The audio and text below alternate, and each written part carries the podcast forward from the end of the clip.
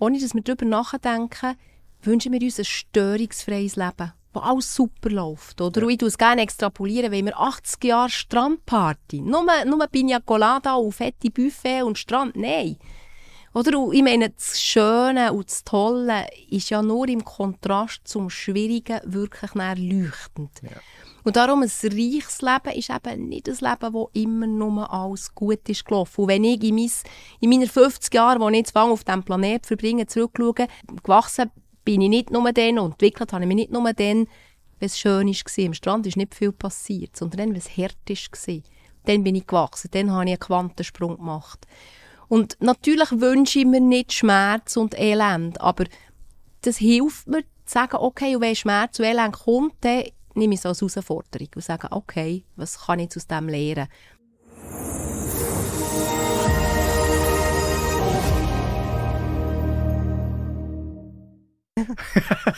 Super. Gut. Äh, heute mit mir am Tisch sitzt Dr. Esther Boschard. Äh, sie hat in Bern Medizin studiert und arbeitet seit 20 Jahren als Fachärztin für Psychiatrie und Psychologie. Psychotherapie. Psychotherapie. Hm. Ah, schau jetzt. Pardon. sie ist äh, Leiterin ähm, von der Ambul sie ist Leiterin von der ambulanten Suchtbehandlung im Berner Oberland und ab Januar ist sie leitende Ärztin im psychiatrisch psychotherapeutischen Zentrum für junge Erwachsene in Thun. Fantastisch. Äh, richtig gesagt, ja? So perfekt. ähm, sie hat kürzlich ihr erstes Sachbuch «Jenseits der Sprechstunde» veröffentlicht, äh, wo es auf Platz 1 geschafft hat äh, von der Schweizer äh, Bestsellerliste. Und äh, sie ist auch seit 2010 äh, Krimi-Buchautorin und hat bereits sieben Krimis geschrieben und veröffentlicht. Äh, willkommen, Esther. Freue mich, dass du im Podcast bist. Merci vielmals. Danke für die Einladung. Danke dir. Ähm, jetzt, du hast einem Interview mal gesagt, du hast eine Karte bekommen, wo folgendes draufsteht. Wir haben keine inneren Stimmen mehr. Wir wissen heute zu viel. Der Verstand tyrannisiert unser Leben. Und äh, du hast dann auf den Satz gesagt, das quote dich, wir legen heute zu viel Gewicht auf das Rationale, auf Analysen, auf Strategien und Objektivität. Wir müssen vermehrt auf unser Bauchgefühl und unsere innere Stimme hören, denn dort liegen all unsere Ressourcen. Jetzt meine Frage ist, ähm, wir haben so viel Reiz heute draußen, es ist eine laute Welt und ähm, es ist vielleicht auch ein bisschen schwierig, um so die innere Stimme zu hören. Ähm, wie findet man die richtige Frequenz, um so Verbindung zu dem soll man sagen, inneren Kanal zu finden und, und, und die laute Welt ein bisschen, ein bisschen auszublenden? Das ist ein schönes Bild mit der Frequenz, das muss ich mir merken. Mhm. also es ist tatsächlich nicht so einfach und, schwierig ist eben schon mal die Lautstärke von der Welt rundum. Also sagen wir es mal so, ich bin jetzt mit dem Zähnitram daher gefahren und dort in finde ich meine innere Stimme nicht. Im Gewimmel in, im Trubel in ist es schwierig. Also wenn ich will, Zugriff auf meine inneren Ressourcen habe, ist es sicher hilfreich, wenn ich mich mal ein bisschen zurückziehe. Wenn ich mal eine Pause mache und es ein bisschen ruhig werden lasse. mega banal ist es aber nicht, weil wir sind so immer wieder vor Reizen umspült. Und wenn wir mal Ruhe haben, nehmen wir das Handy führen oder das iPad oder beides und sind immer wieder irgendetwas entdecken. Also mal Ruhe mal ein bisschen zurückhalten. Und nachher geht es darum, einen Kanal zu finden. Und zwar der Kanal, der für mich als Individuum am besten geeignet ist, für einen Zugriff auf meine innere Stimme zu bekommen. Jetzt bei mir, der gerne schreibt, wenig überraschend ist das Schreiben. Wenn ich merke, in mir innen brodelt irgendetwas, ich bin gestresst, aber ich weiß nicht recht warum, dann mache ich das Laptop auf, ich hocke her, tue meine Tagebuch, mein Tagebuchdokument auf dann schreibe ich. Und so frei nach dem Motto, ich muss zuerst hören, was ich, äh, zuerst lesen, was ich geschrieben habe, um zu wissen, was ich denke, finde ich dann heraus, was in mir vorgeht. Und kann es dann anfangen ordnen und eine Richtung geben, etc. Das ist mein Weg. Aber ganz viele andere Leute haben andere Kanäle. Oder, ähm, wieso nicht, malen, gehen spazieren, gehen schwimmen, mit jemandem reden. Es ist völlig egal, es gibt kein richtig und kein falsch. Aber es ist wichtig, dass man es probiert und dran bleibt. Heute ist ja vor allem man liest vor allem so online und so, redet man immer über, über das Meditieren, aber das, was du jetzt auch sagst, ist eigentlich, es gibt verschiedene Arten von wie so ein bisschen Meditation und so ein bisschen einschalten, weil viele sagen, ja, Meditation ist nicht für mich, aber es gibt auch das meditative Malen oder das meditative Spazieren oder das meditative Schreiben. Ganz genau. Und das ist lustig, das mit dem Meditieren ist nichts für mich, das habe ich mir auch gesagt, bis ich anfange meditieren. Mhm. Also manchmal muss man einfach auch mal den Mut haben, etwas zu probieren. Und wir wollen ja immer schon souverän sein. Oder jetzt sind wir erwachsen, wir sind kein Kind mehr und jetzt müssen wir doch irgendwie alles mindestens 70, 80 Prozent können, sonst probieren wir es gar nicht. Und ich finde das Wort Anfängergeist so schön, wenn man sich darf, einfach leisten, mal wieder ganz von voran zu fahren und ein Depp zu sein und nichts zu können und Fehler zu machen. Und eben das mit dem Meditieren, das hat mich selber überrascht. Ich meinte, ich nie, ich zuletzt und jetzt finde ich es gut. Und ähm, wenn, wie, wie merkt man, dass man so ein bisschen in die innere Stimme reinkommt und vielleicht das Bauchgefühl mit einem redet und eben nicht das Analytische, weil es ist gerade viele, die zuhören, oder es ist genau, es geht genau um das, was du da gesagt hast, oder so Strategien und, und wie kann man den perfekten Plan aushacken und so. Und vielleicht haben viele Leute eben Angst, um äh, das Bauchgefühl, aufs Bauchgefühl zu hören oder hören gar nicht, wenn sie da zuhören, was vielleicht auch bei dir, bei, bei Patienten und so, auf was hörst du, wenn es nach Bauchgefühl tönt? Also wenn mein Bauchgefühl kommt, werde es meistens ruhiger erstaunlicherweise, oder? Ich, ich bin auch so ein Kopfmensch und ich tue gerne analysieren und nachher gehe ich manchmal etwas, wo ich, ich habe es mal so gelesen, wo, wo man kann Analyse-Paralyse nennen kann. Mhm. Finde ich ein schönes Wort, oder? Wenn, wenn es einem so dreht, wenn man so am Rotieren ist, dass er am Schluss überhitzt und gar nicht mehr rausschaut dabei. Und das gibt bei mir auch Ruhe. Oder eine grundlegende Analyse braucht es. Das ist etwas Wichtiges. Und wir reden ja jetzt hier nicht von entweder oder. Ja. Wir, wir sagen ja nicht, weg mit dem rationalen Verstand, wir gehen alle nur noch auf die Intuition und ein bisschen spüren.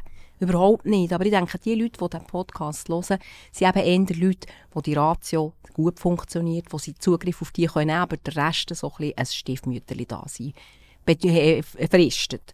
Und, und dort tut es mir wirklich, bei mir selber gibt es dort eine Ruhe drin, eine Gelassenheit, so ein etwas Breiteres.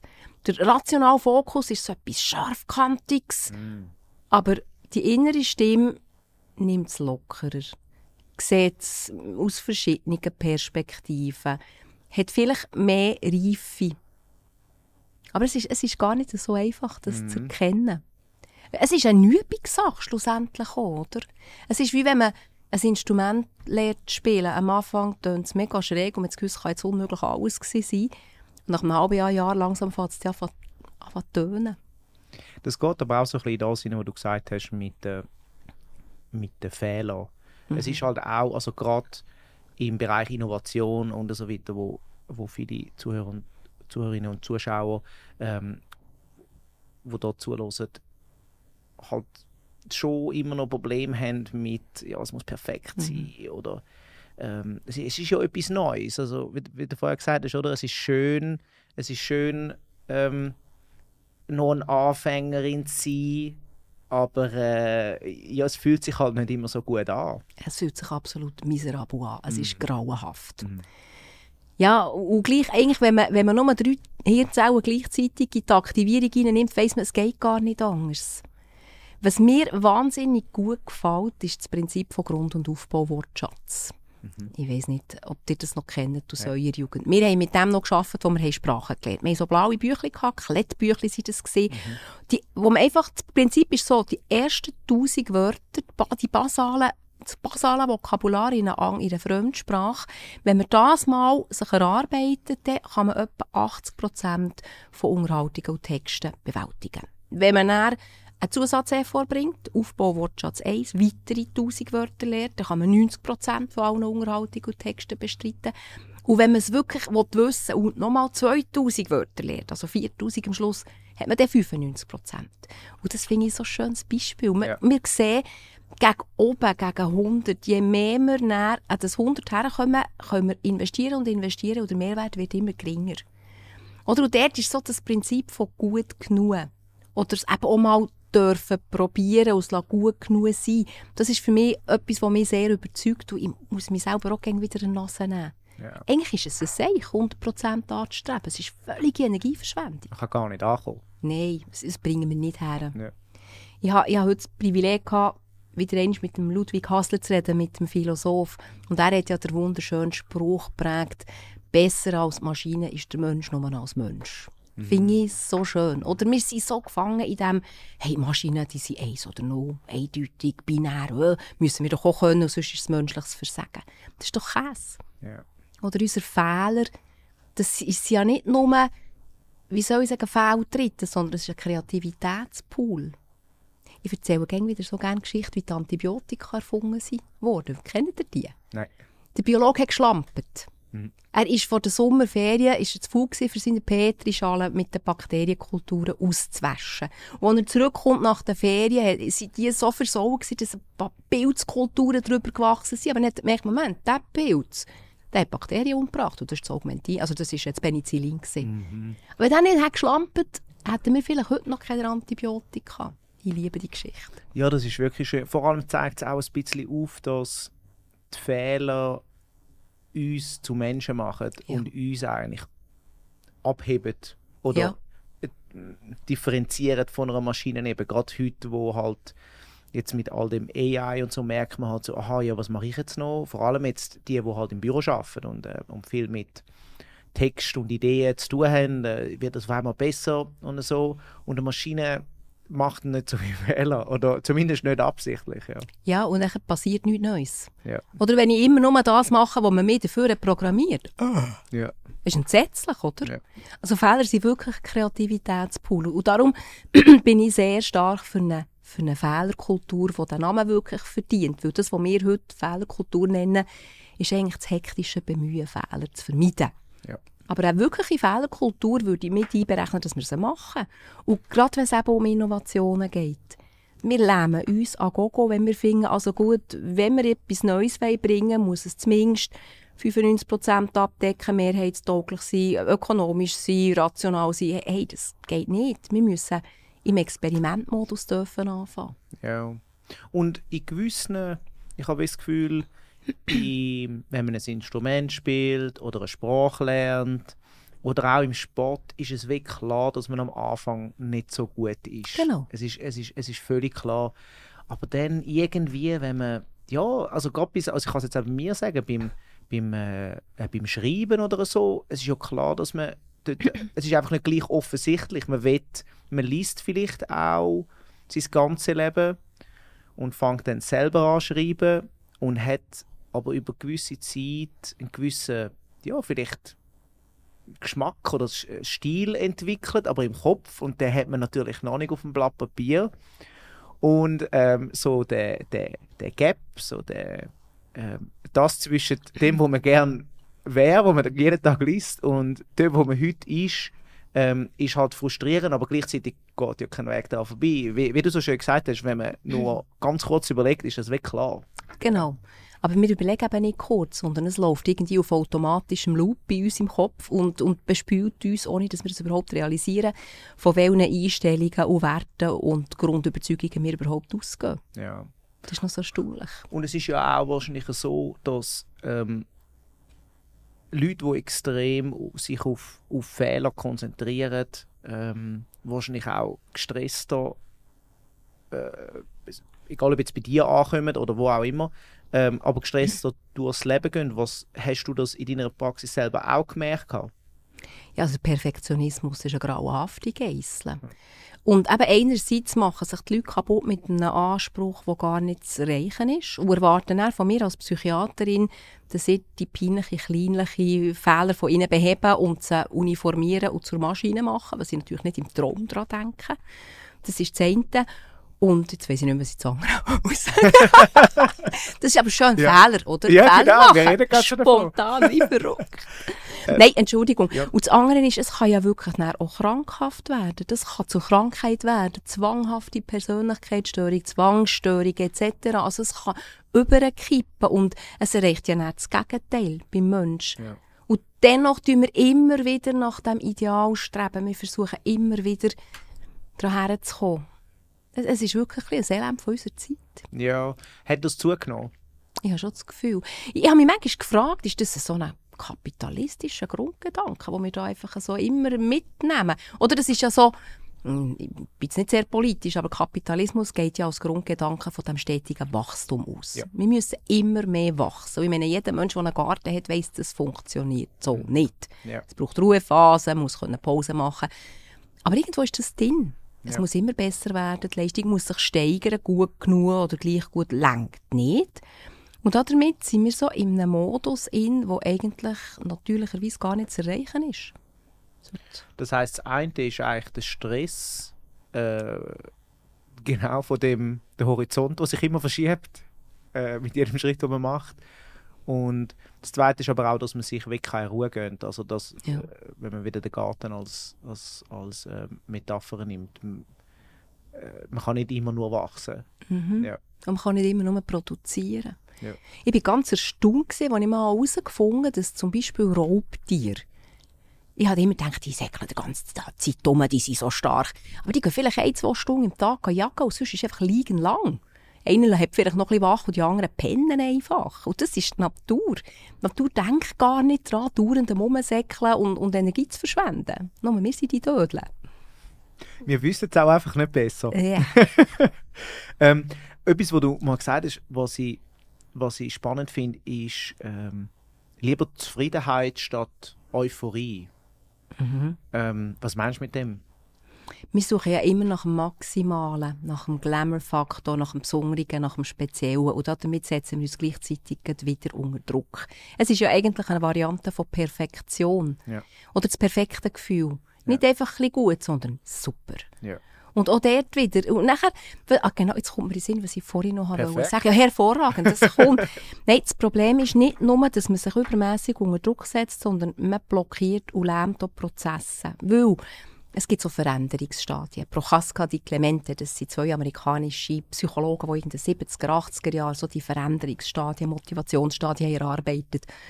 Und auch haben gesagt, schau, auf dem Weg zur menschlichen Veränderung muss man jeden Schritt quasi durchleben. Man kann keine Gümp machen. Man muss aufeinander aufbauen. Und was ich habe gemerkt, dass Leute, die wirklich das 100% so dringend wollen und die 100% Sicherheit, die bleiben immer in einem Vorbereitungsstadium hocken und kommen nicht in die Handlung rein. Weil sie sagen, ja, ich bin noch nicht ganz sicher, ich habe noch nicht das perfekte, äh, die perfekte Methode, ich bin noch nicht, es fühlt sich noch nicht ganz richtig an und dann bleiben sie stehen. Mhm. Und das ist das Gleiche, ob ich jetzt 100% Sicherheit, 100% Effizienz will oder 100% Glücksgefühl. Mhm. Ich, frage mich, wieso wollen wir immer etwas Spezielles sein? Was ist falsch mit gewöhnlich? Ja, ja, ja. Ich, hm. ich habe auch das Gefühl, es hat ein bisschen mit der Technologie zu tun, dass man halt derzeit auf Social Media und so ähm, halt auch einfach scheinbaren Perfektionismus überall sieht, so dass, äh, wie man so schön sagt, einmal so das Highlight Reel, wo man sieht ja eigentlich immer nur das Beste. Es fängt sich ein bisschen an zu ändern, dass Leute auch äh, Seiten von sich können zeigen wo ähm, nicht perfekt sind. Ja. Ähm, aber, aber ich habe schon das Gefühl, dass man halt wieder so das anstrebt. Ist so, aha, ja, ich habe weniger. Mhm. Wie all die um mich herum. Wieso, wieso kann ich das nicht? Und nachher nimmt man halt wieder die Peitsche führen und äh, ja, genau. genau. Und, und, und, und richtet das gegen sich selber. Ähm, und ich habe das noch spannend gefunden. Genau, man bleibt eigentlich stehen. Mhm. Und nachher ist man wieder zufrieden und euphorisch. Genau. Ja. Man erreicht, eben, wenn man, das ist wie mit der Taube auf dem Dach und dem Spazierhang, ja. oder? Wenn ich immer nach der Euphorie strebe, dann am Schluss nichts. Aber wenn ich sage, jetzt, jetzt lenkt mir mal der Spazierhang, ja. vielleicht gibt es dann noch eine Taube draus irgendwann. Vor allem, wenn ich etwas dafür mache. Ja, und es ist auch irgendwie lustig, weil ich habe irgendwie das Gefühl, dass ähm, das, was man auf Social Media sieht, ist ja ein, ein kleiner Ausschnitt und viele wollen, meinen weh, dass dann der Ausschnitt ist das ganze Leben, aber mhm. es, es, ist ja weh, das, was muss passieren, dass die Ausschnitte passieren, dort ist viel dahinter und dort kann viel nicht so Gutes dahinter sein oder, oder was auch immer, aber äh, ich finde es ich find, ich find spannend, du hast mal irgendwo auch gesagt, dass ähm, Narzissmus ist in der heutigen, es, es lohnt sich in der heutigen Welt Narzisst zu sein. Ja.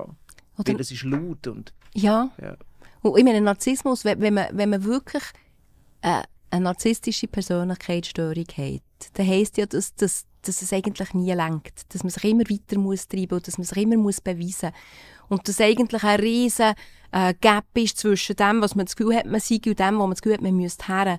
Und das gibt dann so ein, ein, ein aktives Verhalten und eine Leistungsbereitschaft und über alle Grenzen hinweg. Und das kann unsere Zeit sehr gut brauchen. Solche Leute nimmt man gerne. Macht nichts, wenn sie mal einen Herzinfarkt haben. Mhm. Oder weil man erschöpft sich ja in diesem Innen. Mhm.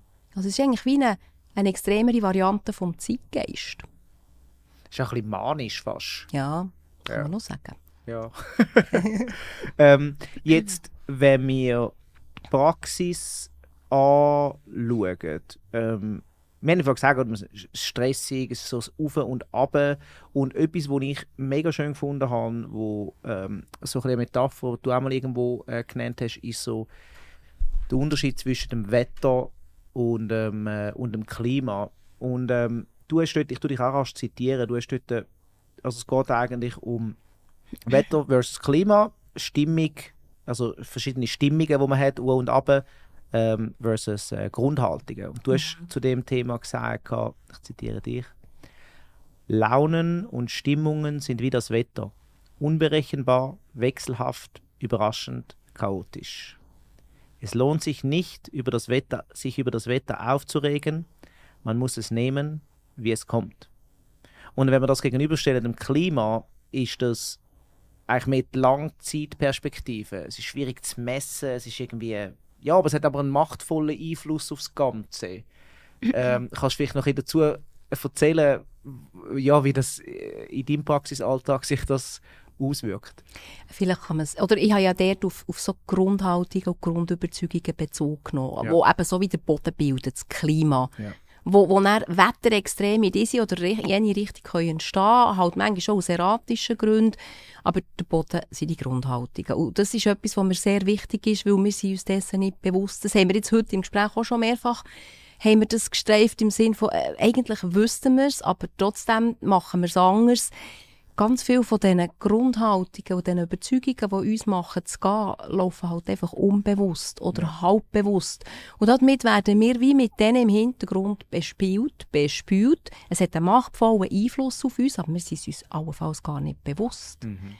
Und weil es so einen machtvollen Einfluss hat auf uns, auf unsere Ausrichtung, weil es zwischen Aussenreizen steht und dem, was wir daraus machen, unseren Gefühlen, unseren Handlungen, unserer Ausrichtung. Darum würde es sich dort wirklich lohnen, herzuschauen. Jetzt sind wir wieder bei der inneren Stimme. Ja. Das gehört dort alles rein. Oder es, es, geht nicht nur um Intuition, ein Gespür, sondern es geht auch darum, sich selber zu kennen und wahrzunehmen. Was geht in meinem Kopf ab? Was für Gedanken gehen mir da eigentlich dauernd durch den Kopf? So, solche Sachen und auch, dass man das Wetter selber gar nicht so ernst muss nehmen muss. Weil das haben alle, ich habe das auch etwas gemerkt im, ähm, auf dem Podcast. Es ist egal, wie erfolgreich das jemand ist oder wie von außen man denkt, oh, die haben alles, die figure it all out. Ähm, das Wetter spielt auch dort. Ja. Ähm, und, und, aber die innere, die innere Arbeit, also wenn du von wenn du von Haltung, Grundhaltung redest, sind das auch Werte genau. dort drin? Ja. Und das ist überhaupt nicht einfach, an die herzukommen. Ich ja. merke das, wenn ich zum Beispiel, wenn ich einem Patienten sage, so, was habt ihr so für Grundhaltung? ja. Der schaut mich an und denkt, hä? Keine ja. Ahnung. Weil, bei Patienten, die einen schlechten Zugang zu sich haben, ist schon die Frage, was habt ihr für Gedanken? Ist schon überfordernd. Und das ist schon nachvollziehbar. Wir uns ja mit dem überhaupt nicht beschäftigen. Und Grundhaltung und Überzeugungen und Werte, das ist dann noch etwas tieferliegendes. Aber manchmal nützt es, wenn man fragt, was haben euch eure Eltern beigebracht? Was muss man machen, für einen guten Mann oder eine gute Frau zu sein? Oder was denkt ihr, was ist im Arbeitsleben wichtig? Was ist euch dort, was liegt nach dem Herz? Was möchtet ihr vermitteln? Oder ich kann fragen, was möchtet ihr auf andere Menschen für einen, für einen Eindruck machen? Was sollen die hinter eurem Rücken Gutes über euch sagen? Und welches Schlechte dann auf keinen Fall? Und so kann man so ein bisschen an die Werte und an, die, an die, das innere Motto herkommen. Man muss ein bisschen mhm. Tricks anwenden. und das ist dann auch eigentlich so ein bisschen die Aufgabe, die ihr bei euch seht. Ähm, weil eben, es können auch vielleicht nicht alle gleich gut in sich hineinhören. Ja. Also es ist Oder es ist definitiv nicht so, dass jeder Mensch zum Psychiater muss für die Prozesse. Mhm. Also ich glaube, Grundlagen können wir alle lernen. Und, und die Idee wäre irgendwann tatsächlich, dass Psychiater und Psychologen nur noch für Krankheiten da sind und nicht für die normale Lebensbewältigung. Aber irgendwo muss man es ja lernen. Und auf dem Weg zum Lehren, ich glaube, wir müssen es als Gesellschaft wieder lernen. Wir irgendwie, ich weiß nicht, ob wir es je können, aber im Moment ist es schwierig. Und, und auf diesem Weg sind vielleicht eben Psychologen und Psychiater hilfreich. Aber vielleicht finden wir noch ein einen anderen Weg. Oder für mich ist das auch so ein wichtiger Grund, dass ich das Buch geschrieben habe. Ich habe mir mal vor Augen gehalten. Ich habe etwa zehn Jahre eine mini, mini, mini Privatpraxis als Psychiaterin gehabt, neben allem anderen. Also wirklich nur einen halben Tag in der Woche. Aber in diesen zehn Jahren habe ich vielleicht 35 Leute betreut. Psychiatrie dauert lang. Das ist nicht viel. Aber jetzt das Buch, das ist mittlerweile schon mehr als 10'000 Mal gedruckt. Mhm. Also das, das verteilt sich besser. Mit dem kann man mehr Leute erreichen. Und ich wünsche mir, dass wir Wege finden, wie wir mehr Leute vor der Gesellschaft können erreichen können. Und zwar früher erreichen. Nicht erst, wenn der Mist schon gekarlet ist und die Leute mhm. krank wurden. Sondern, dass wir uns früher prophylaktisch Gedanken darüber machen, als Gesellschaft, was brauchen wir für Werkzeuge, für dass wir stabil und gesund bleiben können. Gerade jetzt, wo wir so viele Belastungen haben, oder ich meine, noch vor 10, 20 Jahren haben wir es noch so ein bisschen gäbiger gehabt, in der Schweiz sowieso. Aber jetzt äh, häufen sich Krisen und Belastungen und jetzt, jetzt können wir nicht, nicht nur Zehen im Mittelmeerstrand paddeln, jetzt müssen wir können schwimmen. Mhm. Und du hast ja jetzt ab dem Januar fängst du auch an, mehr noch ein bisschen mit Jugendlichen. Junge Erwachsene. Junge Erwachsene. Also genau. was, ist, was ist das? 18, 18 bis 25, 18 das ist die Zielgruppe. Ähm, man hört es ja noch immer in der, in der, in der, im, im, im, Fernsehen oder äh, liest es online ähm, oder liest es in der Zeitung, äh, dass so ein eine Pandemie umeinander geht von auch eben mentalen Krankheiten ähm, ähm, bei, gerade bei jungen Leuten. Äh, du hast dir wahrscheinlich auch eine Überlegung gemacht, wieso du jetzt genau in das hineingehst. Ähm, was siehst du dort? Also einerseits ein Grund, warum ich jetzt finde, es ist sehr sinnvoll, dort reinzugehen, ist, dass das sind eben junge Leute, die das gut, da kann man etwas machen. Ja. Da kann man früh ansetzen und das ist wertvoll. Und das, das ist es wert, dass man etwas investiert. Das ist mir sehr eine gute Sache. Weil eben nach 20, 30 Jahren Leidensgeschichte ist es deutlich schwieriger, noch Veränderungen herzubringen. Also das ist, ist mal das eine. Und wenn ich mir so anschaue, was passiert dort, natürlich, es gibt junge Menschen, Jugendliche, die heute schon manifeste psychiatrische Krankheiten haben. Ich sehe aber auch viele, die, die einfach wirklich orientierungslos sind im Umgang mit so den normalen Lebensumständen. Ja. Umgang mit Stress zum Beispiel, mit Überforderung, mit Belastung, mit Angst, Sorge, mit Unsicherheit, aber vielleicht auch mit Kränkung, wenn man mal irgendwie versagt, wenn man enttäuscht wird oder enttäuscht, wenn man Kummer hat, wenn man jemanden verliert, etwas verliert, Trauer. Und all das sind so ganz grundmenschliche Themen und nicht Krankheiten. Und mhm. dennoch denke ich viel, führen auch dazu, dass man medizinische Hilfe braucht. Ich glaube, wir sind ja so ein bisschen in den letzten 10, 20 Jahren, das sind wir vielleicht auch selber blöd, wir Ärzte, haben, haben wir den Leuten gesagt, hey, im, beim Kleinsten kommen zu uns. Ja. Schaut nicht selber, einfach mal schauen, ob es nichts ist und, und haben die Leute vielleicht erzogen, dass sie wegen allem zu uns kommen. Und das hat viel Gutes. Oder so geht auch dort wieder nicht um entweder oder, sondern um sowohl als auch. Die Schulmedizin hat enorm viel erreicht. Mhm. Aber jetzt, so nach ein paar Jahrzehnten hochstehender Medizin, glaube dürfen wir uns schon fragen, sind wir noch auf dem richtigen Kurs oder wollen wir ein paar Grad wieder korrigieren? Und ich glaube, die Selbstständigkeit des Menschen, die Autonomie, gerade in, in Regulation vom Inneren, von eigenen Gesundheit, da könnte man wieder etwas rausholen. Mhm. Ist ein, also würdest du sagen, dass auch viele Leute zu dir kommen, oder nicht nur zu dir, aber auch zu, zu, ähm, zu anderen im Beruf, wo selber könnten, wenn sie das in der Schule würden lernen, ich weiß nicht, wo man das sollte lernen, aber irgendwo muss man es ja mitbekommen, ähm, wo wir selber könnten eigentlich äh, sich selber helfen. Ich glaube schon. Ja. Und oder auch dort wieder der Prophylaxe-Gedanke, wenn jemand eine manifeste Störung hat, eine Angststörung zum Beispiel, oder, oder eine, eine manifeste Depression, ja, dann nicht mehr.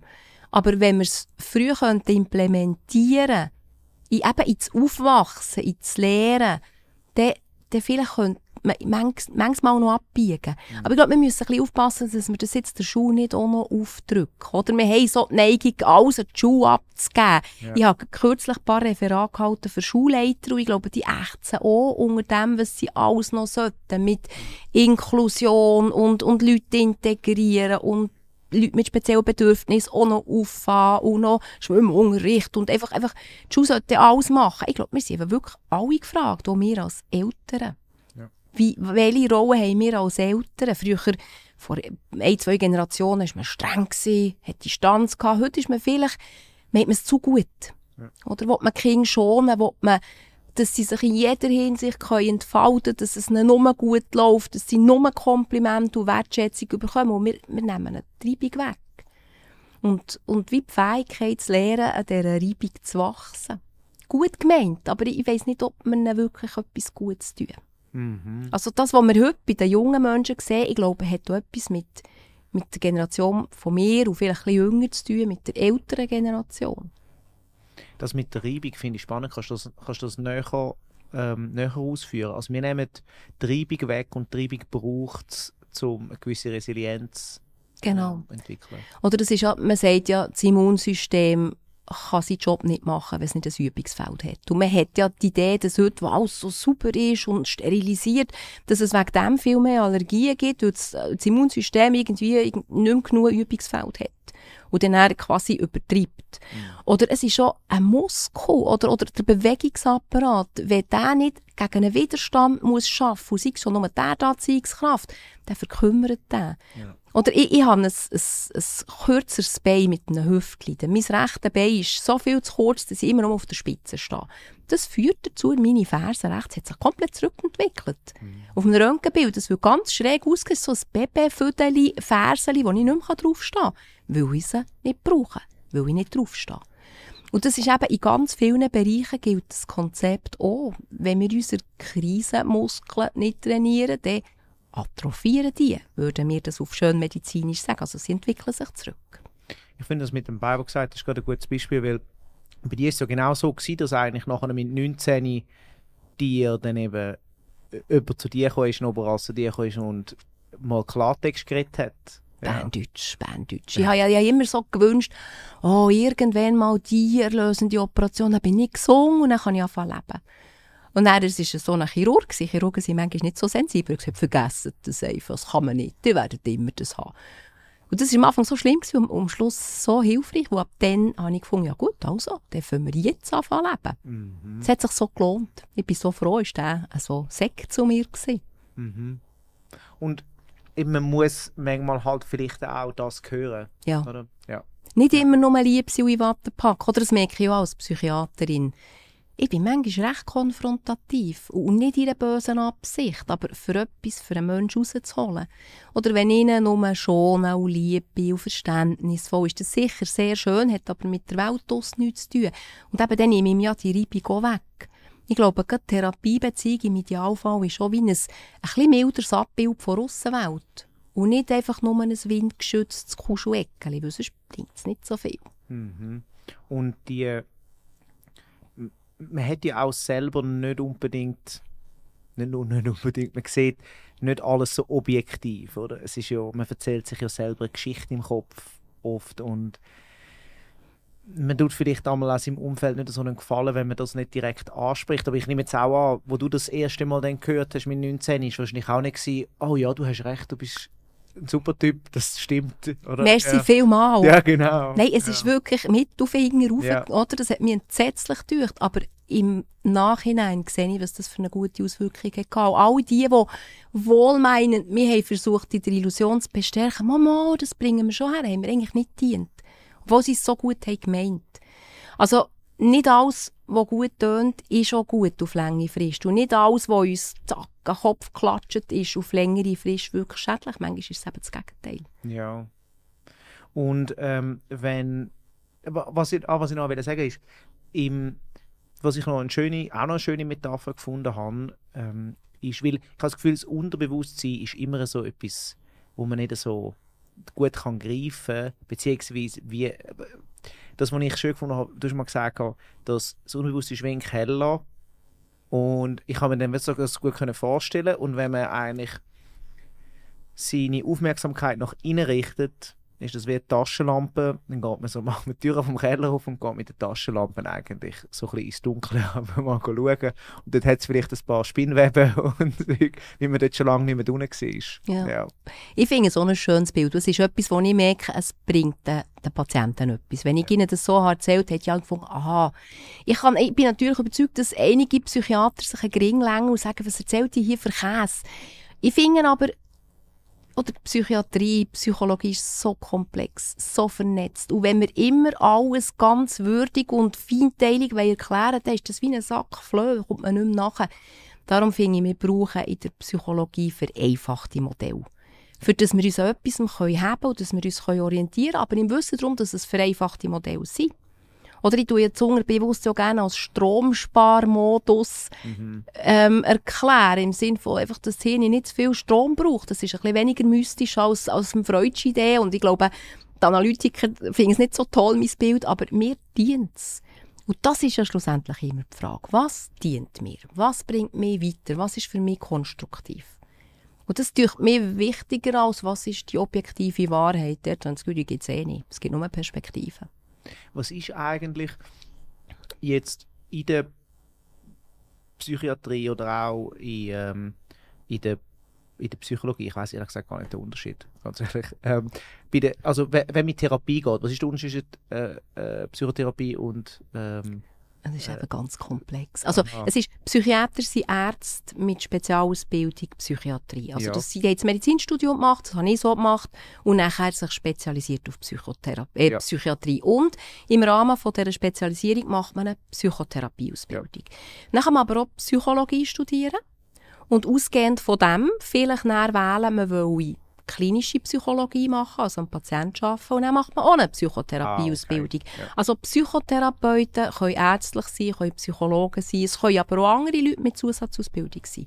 Psychotherapeut ist meines Wissens auch kein geschützter Begriff. Also ich ja. glaube, Kreti ja, Blätti kann sagen, ich bin Psychotherapeut. Das muss man noch ein bisschen schauen, ja, aus welchem Ecke kommt das. Es ist wie soll ich sagen, Daumenregeln, die Leute, die alles können und sagen, ich kann jede Störung und alles bewältigen, sind meistens die, die am wenigsten auf der, auf, auf der Kappe haben. Ja, ja da, wieso dass ich frage, ist eben auch, weil ich habe das Gefühl, ähm, es, wie du auch gesagt hast, oder, es gehen immer mehr Leute, äh, früher war das vielleicht mehr so ein, ein Stigma, gewesen, heute gehen immer mehr Leute, aber ich habe immer noch das Gefühl, das, was oft so ein bisschen das Bild ist, ist, dass eigentlich du dann nur dort sitzt und einfach ähm, eigentlich nichts und, und zuhörst und ja, aber so, wenn ich jetzt für dich ein bisschen mitbekommen habe, bist du aktive äh, ja, äh, ein Participant. Du bist dort dabei und, und, und, und, und, und, probierst das aktiv ähm, mitzugestalten, das Gespräch. Und ich habe das Gefühl, was, ist das ein älteres Modell gewesen, wo man immer zugelassen hat und das gespiegelt hat? Oder, ähm, oder, was, oder was sind da die verschiedenen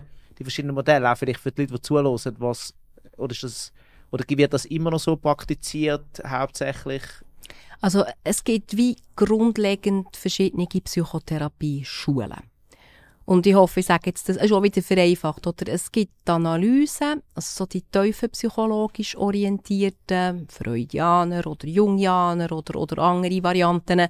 Und dort kann es das manchmal noch geben. So die alte Freudsche Art eben vom, dass man sich als Therapeut rausnimmt, dass man im Idealfall sogar gar nichts sagt und der Mensch einfach reflektieren das gehört dort her. Dann gibt es aber auch ähm, Familientherapeuten. Dort ist das ganz anders. Da geht es immer um, um das System, um, um alle Angehörigen, nicht nur der Indexpatient. Und dann gibt es zum Beispiel äh, die Verhaltenstherapeuten oder die kognitiven Therapeuten, die gehören nie dazu. Und dort geht es um anders. Es geht um Lernprozess, um Übungsprozess. Es geht mehr um Gegenwart und Zukunft. Und dort ist das aktive Teilnehmen vom Therapeut gehört voll dazu.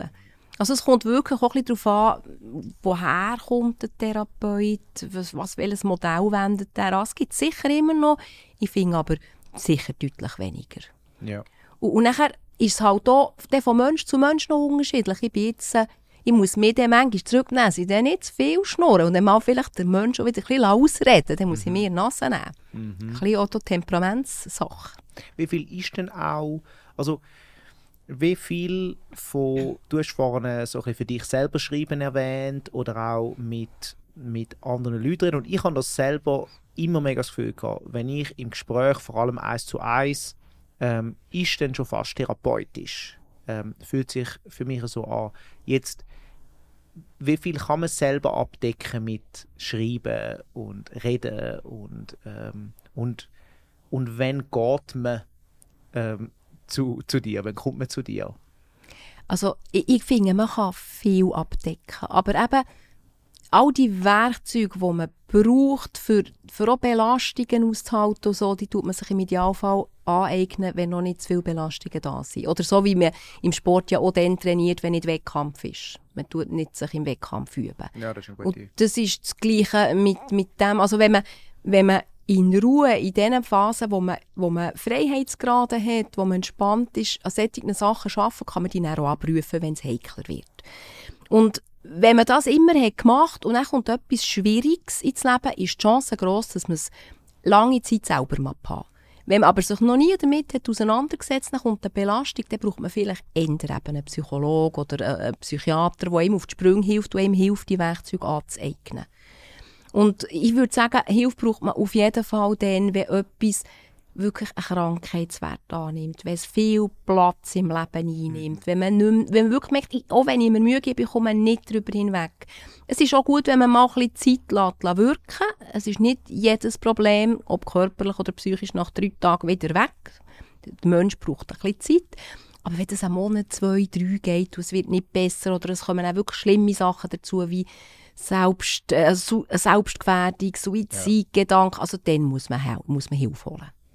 Weil man sagt ja auch, dass oft Krisen, äh, man braucht fast ein bisschen Krisen manchmal, um überhaupt können wachsen oder dass man vielleicht überhaupt mal genug Mut hat, um in den Keller runterzuschauen mit der Taschenlampe. Oder es ist, sobald man so wie über seine individuellen Krisengrenzen drüber ist und aus wirklich um die Ohren fliegt und hodelt, das tut weh im ja. übertragenen Sinn. Dann ist es nicht wo und, und dann kommt die Motivation. So, jetzt muss ich etwas ändern. Ja.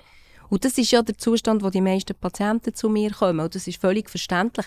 Nur haben sie dann das Gefühl, oh, jetzt mache ich die bahnbrechenden Entscheidungen, jetzt tue ich mein ja. Leben ändern und finde, hey, hey, hey, Piano. Ja. Weil das Einzige, was man über die Krisengrenze machen könnte, ist wieder unter die Krisengrenze kommen. Das ist eigentlich das einzige Ziel. Und wenn man wieder drunter ist, dort könnte man dann anfangen arbeiten. Dort kann man mit Entscheidungen kommen. Aber dort tut es nicht mehr weh. Und das heisst für viele Leute, ah oh, super, jetzt muss ich ja nicht mehr, oder? Ciao. Und in drei Monaten ist man wieder am gleichen Ort. Und das ist schade, wenn wir es dort herbringen, dran zu bleiben, auch wenn es nicht mehr weh tut, dann haben wir eine gute Chance, dass wir uns wirklich tolle Werkzeuge aneignen können. Du hast gerade angesprochen, man will ja dann oft auch alles ändern. Ja. ja. ich, ich, muss häufig Patienten bremsen. Ja. Oder auch mit, so mit übertriebenen Selbstansprüchen. Oder so im Sinn von, ich mache ein bisschen den Sport. Und dann frage ich, also gut, wie häufig wettet ihr in der Woche? Weil konkret und verbindlich ist gut. Dann sagen sie, siebenmal in der Woche eine halbe Stunde. So, hey, wie wäre es mit dreimal eine Viertelstunde? Dann muss ich sie abhandeln. Ja. Weil dann haben sie wieder so hohe Ziele, ja. wo sie unweigerlich müssen daran scheitern müssen, dann geben sie es wieder auf. Ja. Also das ist auch noch etwas Wichtiges, mit welchen Ziel schaffen wir. Es ist wichtig, dass wir Ziel haben. Ja. Oder weil wenn wir immer nur wie das hypnotisierte Häschen auf Probleme starren, das ist lähmend. Es ist gut, wenn wir uns auf Ziel ausrichten. Aber was ist ein gutes Ziel? Ein gutes Ziel ist etwas, das ich erreichen kann, das mich aber gleich genug fordert und kutzelt, dass es nicht das nasse Wasser ist. Mhm. Weil sonst ist es das Licht. Ja. Also so die angemessenen, die guten Ziele, das ist noch so etwas Wichtiges. Das ist so etwas zwischendrin irgendwo. Ja. Ähm, jetzt, wenn wir von Zielen reden, du hast, ich habe das noch spannend gefunden, gehabt, ähm, wir haben ja vorhin von Grundhaltungen geredet. Und wenn wir jetzt über Grundhaltungen verändern reden, hast du wie so einen kleinen Prozess ähm, aufgeschrieben gehabt, ich weiß gar nicht mehr, wo ich das gesehen habe, ist, wo du eigentlich wie, so der erste Schritt ist so, nehmen Sie Gefühle, Gedanken, Haltungen und Erinnerungen, wie sie sind, mal so als, als Grunddings. Und, und nachher so ein bisschen eine Auslegeordnung machen, aber das nicht so bewerten. Das ist so schwierig. Ja. Oder das ist, das klingt so banal. Einfach mal alles auf den Tisch, wo wir haben und das mal anschauen, was haben wir an Ressourcen, was haben wir an Problemen und uns nicht gängig wieder die Beitschen überziehen. Aber es sollte anders sein. Das sollte man schon lange im Griff haben. Das ist ja mega peinlich. Aber so nicht beschönigen. Ah, nein, nein, das ist nicht so schlimm, das ist ja menschlich. Es ist so schwierig. Das ist eine richtige Geistesübung, zensurfrei, neutral eine Auslegeordnung zu machen. Ich fast als Drittperson eigentlich Ja. das anschauen. Ja, sachlich. Oder wie, wie, wie wenn man das als Auftrag für jemand anderes macht. Das ist noch ein gutes Bild. Aber gleich, das ist ja dann der zweite Schritt, ist die Freundlichkeit. Oder Ja. dass man freundlich zu sich ist. Weil wie schnell geben wir uns dann Beige? Oh, Ja. ja. ist wieder typisch, bist ja hat schon lange, du weisst ja. Wie, Und bringt nichts. Das ist so demotivierend, wenn wir uns gegen machen. Wir dürfen nicht im Irrtum anheimfallen, dass wenn wir uns Beige so richtig überbraten, dass es dann besser kommt. Es wird überhaupt nicht besser. Also es ist eigentlich da, also zuerst mal so ein, ein Inventar können machen und schon bei dem Schritt eigentlich probieren nicht zu werten, sondern einfach aufs Blatt Papier schreiben, wenn man so will. Ähm, äh, und nachher hast du gesagt, ja, halt, halt einem selber dafür auch nicht irgendwie zu verurteilen dann als, als, als nächstes. Ähm, oder beide schon weglegen. Beige weglegen, genau. Weglegen. Einfach so nach dem Motto, wie würde ich es machen, wenn, wenn eine gute Freundin mir das würde berichten? Gehe ich ganz anders mit dir Ja. um, nachsichtig, verständnisvoll, aufmuntert und bei mir Ja, gebe ich genau. eins drüber, oder?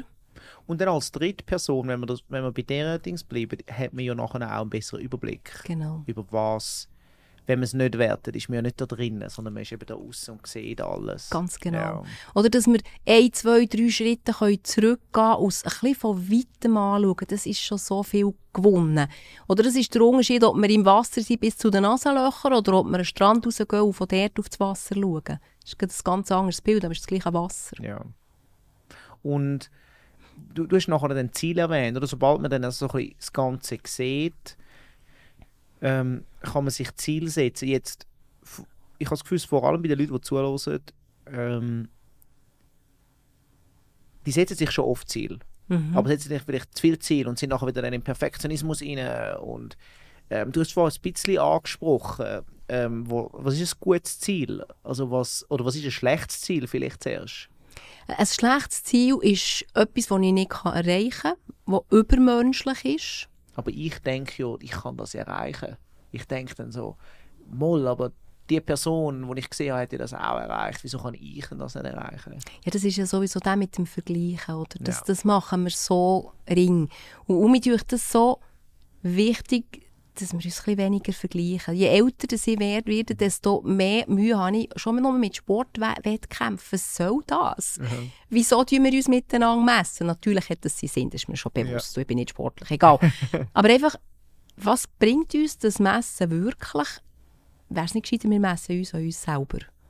An unserem eigenen Fortschritt? Oder es geht mir nicht darum, keinen Ehrgeiz zu haben und nur auf dem Sofa rumzuflätzen und es muss nicht mehr ändern, chillen. Überhaupt nicht. Aber wenn ich mich an mir selber messe und meine Entwicklung an mir selber beurteile, dann ist das viel individueller, als wenn ich gegen links und rechts schaue, weil ich schaue sowieso selektiv. Oder vielleicht sehe ich, dass Clara nebendran besser kann rennen als ich, aber dass sie dieses oder jenes und das schlechter kann als ich, das tue ich dann ausblenden. Ich, ich bin selektiv. Mhm. Plus in ihren Keller schauen wir auch nicht rein. Genau, nicht. sehe ich nicht rein. Sehe ja die Fassade. Oder? Wir haben es ja vorhin von der Social Media gehabt. Unsere Möglichkeiten, die Fassade zu verschönen, die sind ja unendlich. Also dann, wenn ich das richtig verstanden habe, geht es bei der Zielsetzung auch wirklich um die persönliche Zielsetzung und möglichst die Vergleich beziehungsweise auch probieren Erwartungen, es ist natürlich schwierig, Erwartungen auszuklammern, wo vielleicht andere an einem haben, egal ob jetzt oder vor schon Älteren oder so. Es geht um die persönlichen Ziele, das ist wichtig. Ich habe mir jetzt gerade überlegt, Ziel könnte ja auch missverständlich sein, weil es dann wieder nach einem Leistungsziel tönt. Oder? das ist, glaube ich, das Problem, das viele Richtig. Ja. Aber ein Wort, das vielleicht sogar besser geeignet wäre, wäre eine Vision. Ja. Eine Vision haben. Und das ist eigentlich weniger eine- eine Liste mit numerischen Punkten, die man dann schauen kann und messen kann, sondern mehr wie ein Bild von sich. Ich mache die Übung gerne mit meinen Patienten. Ich nenne das die Futur 2 Übung. Futur 2 ist eine Zeitform, das ist, ich werde geschafft haben. Also wie die Vergangenheit in der Zukunft. Das heisst, ich gehe mit den Patienten in Reisen im Geist in eine Zukunft, wo ich die Probleme, die ich heute in der Gegenwart habe, werde bewältigt haben. Und dann schaue ich die zukünftige Person an mit ihnen.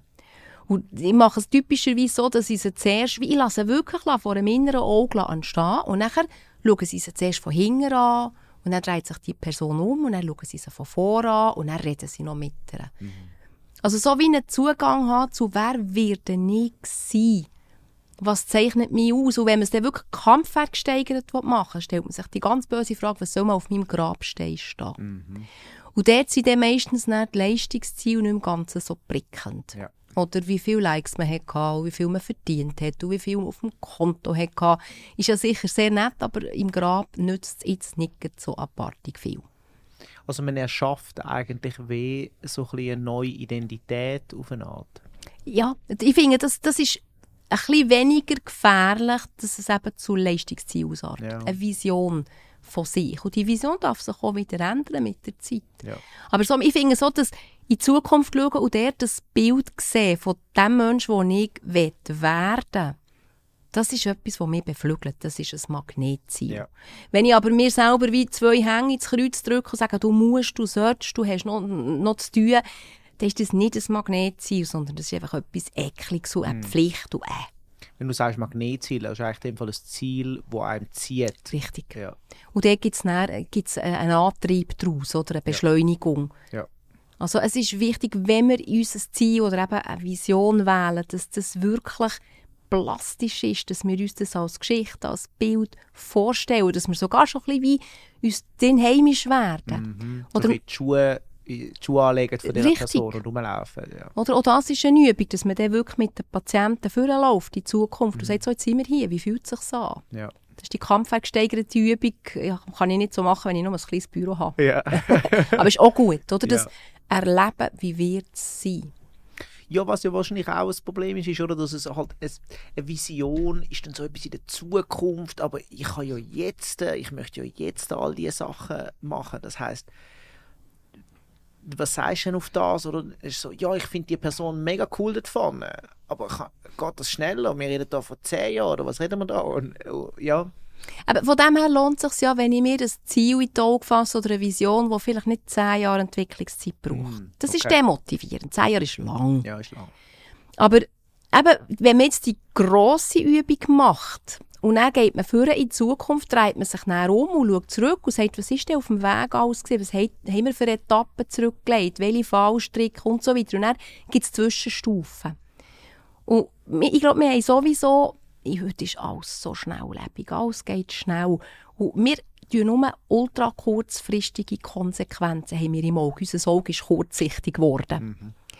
Und es wäre schön, wenn wir es wieder schaffen würden, auch mittel- und langfristig zu denken. So ein bisschen unsere, unsere unseren Schärfebereich auszudehnen.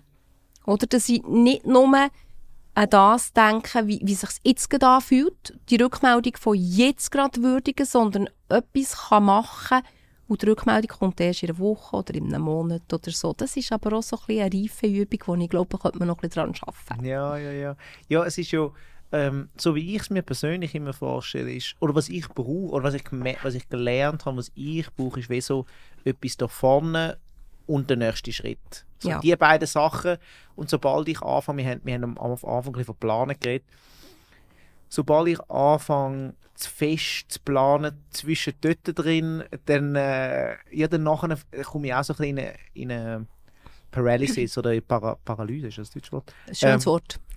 äh, komme ich, komme ich so ein bisschen dort rein. Das ist, das ist noch spannend. Also eigentlich, man muss wie so ein eine Vision haben, aber man muss ja auch wissen, was man mal macht. Ja. Ich finde das sehr schön gesagt. Ja, ich brauche eine Vision und einen nächsten Schritt. Ja. Oder weil das ist dann immer die Abschlussfrage. Was ist der nächste kleine Schritt, den ich dorthin führen mhm das, das konkret werden ist auch so etwas Wichtiges, etwas, was ich machen kann, etwas, was ich anpacken kann, was eben nicht überfordernd ist und nicht erst in zehn Jahren wird. Ja, weil planen kann man ja lange. Also ich, also ich persönlich und ich weiß auch, dass viele Leute mit dem ähm, am Struggle sind, ist so äh, eben, wie so ganz am Anfang wo wir gesagt haben, oder so, dass Darum habe ich auch das als erste Frage ausgewählt. Ist das so, das System bauen und okay, genau so. Okay, und jetzt probierst du das implementieren und am ersten Tag geht schon zusammen. Aber die erste, nächste Woche, das habe ich in meinen Händen. Ich weiß, was ich dann machen kann. Und du hast ja auch gesagt, du hast eigentlich in deiner Therapie, du hast, okay, was, was machst du bis nächste Woche? Genau. Ja. Aber das mit der Planung finde ich auch ganz einen wesentlichen Aspekt. Auch dort. Es ist nicht entweder planen oder Ja, nicht planen, genau. sondern es ist, wie viel plane ich. Ja. Und ich finde es wichtig, wie sehen wir denn psychische Stabilität oder Gesundheit oder die Anwendung von mentalen Werkzeugen? Das ist nicht felsenfest auf beiden Beinen auf Betonboden stehen. Das ist ein flexibles Gleichgewicht. Ja. Wie Seiltanz. Das Bild brauche ich gerne. Oder da gibt es dauernd Störungen. Im Seiltanz muss man immer ein bisschen wahrnehmen, wo bin ich und dann muss man nachher justieren. Ja. Und dass wir uns die Flexibilität und den, Spielraum geben. Oder wenn wir alles durchplanen, metikulös, 100% oder noch mehr, dann lassen wir auch im Zufall keinen Platz mehr. Ja. Also, ich bin sehr ein Planer, ich bin ein Kontrollfreak, aber ich sage mir, hey, Modi 80% länger, jetzt mal, mal schnaufen hier. Ja, und äh, so wie du vorher gesagt hast, mit, ähm, ähm, mit der Kamera, wenn man das eigentlich so ein bisschen anschaut, es ist wahrscheinlich schon ein bisschen verschwommen da vorne. Und es wird eigentlich immer klarer, je, je näher man zurückkommt. Also der nächste Schritt ist wahrscheinlich relativ klar, wenn man sich es eigentlich überlegt. Ja. Ähm, man kann sich da auch ein bisschen so sagen. Oder die Ja. Schärfe nimmt eigentlich ab gegen Fühlen. Genau. Ja. Aber interessant ist wirklich jetzt bei dieser Futur 2 Übung, dass Ja. das in die Zukunft Reisen im Geist schon eine heilende Wirkung hat. Ja. Oder dass die Ausrichtung vom, vom Geist etwas ausmacht. Oder das ist Aufmerksamkeitslenkung. Wo schaue ich her?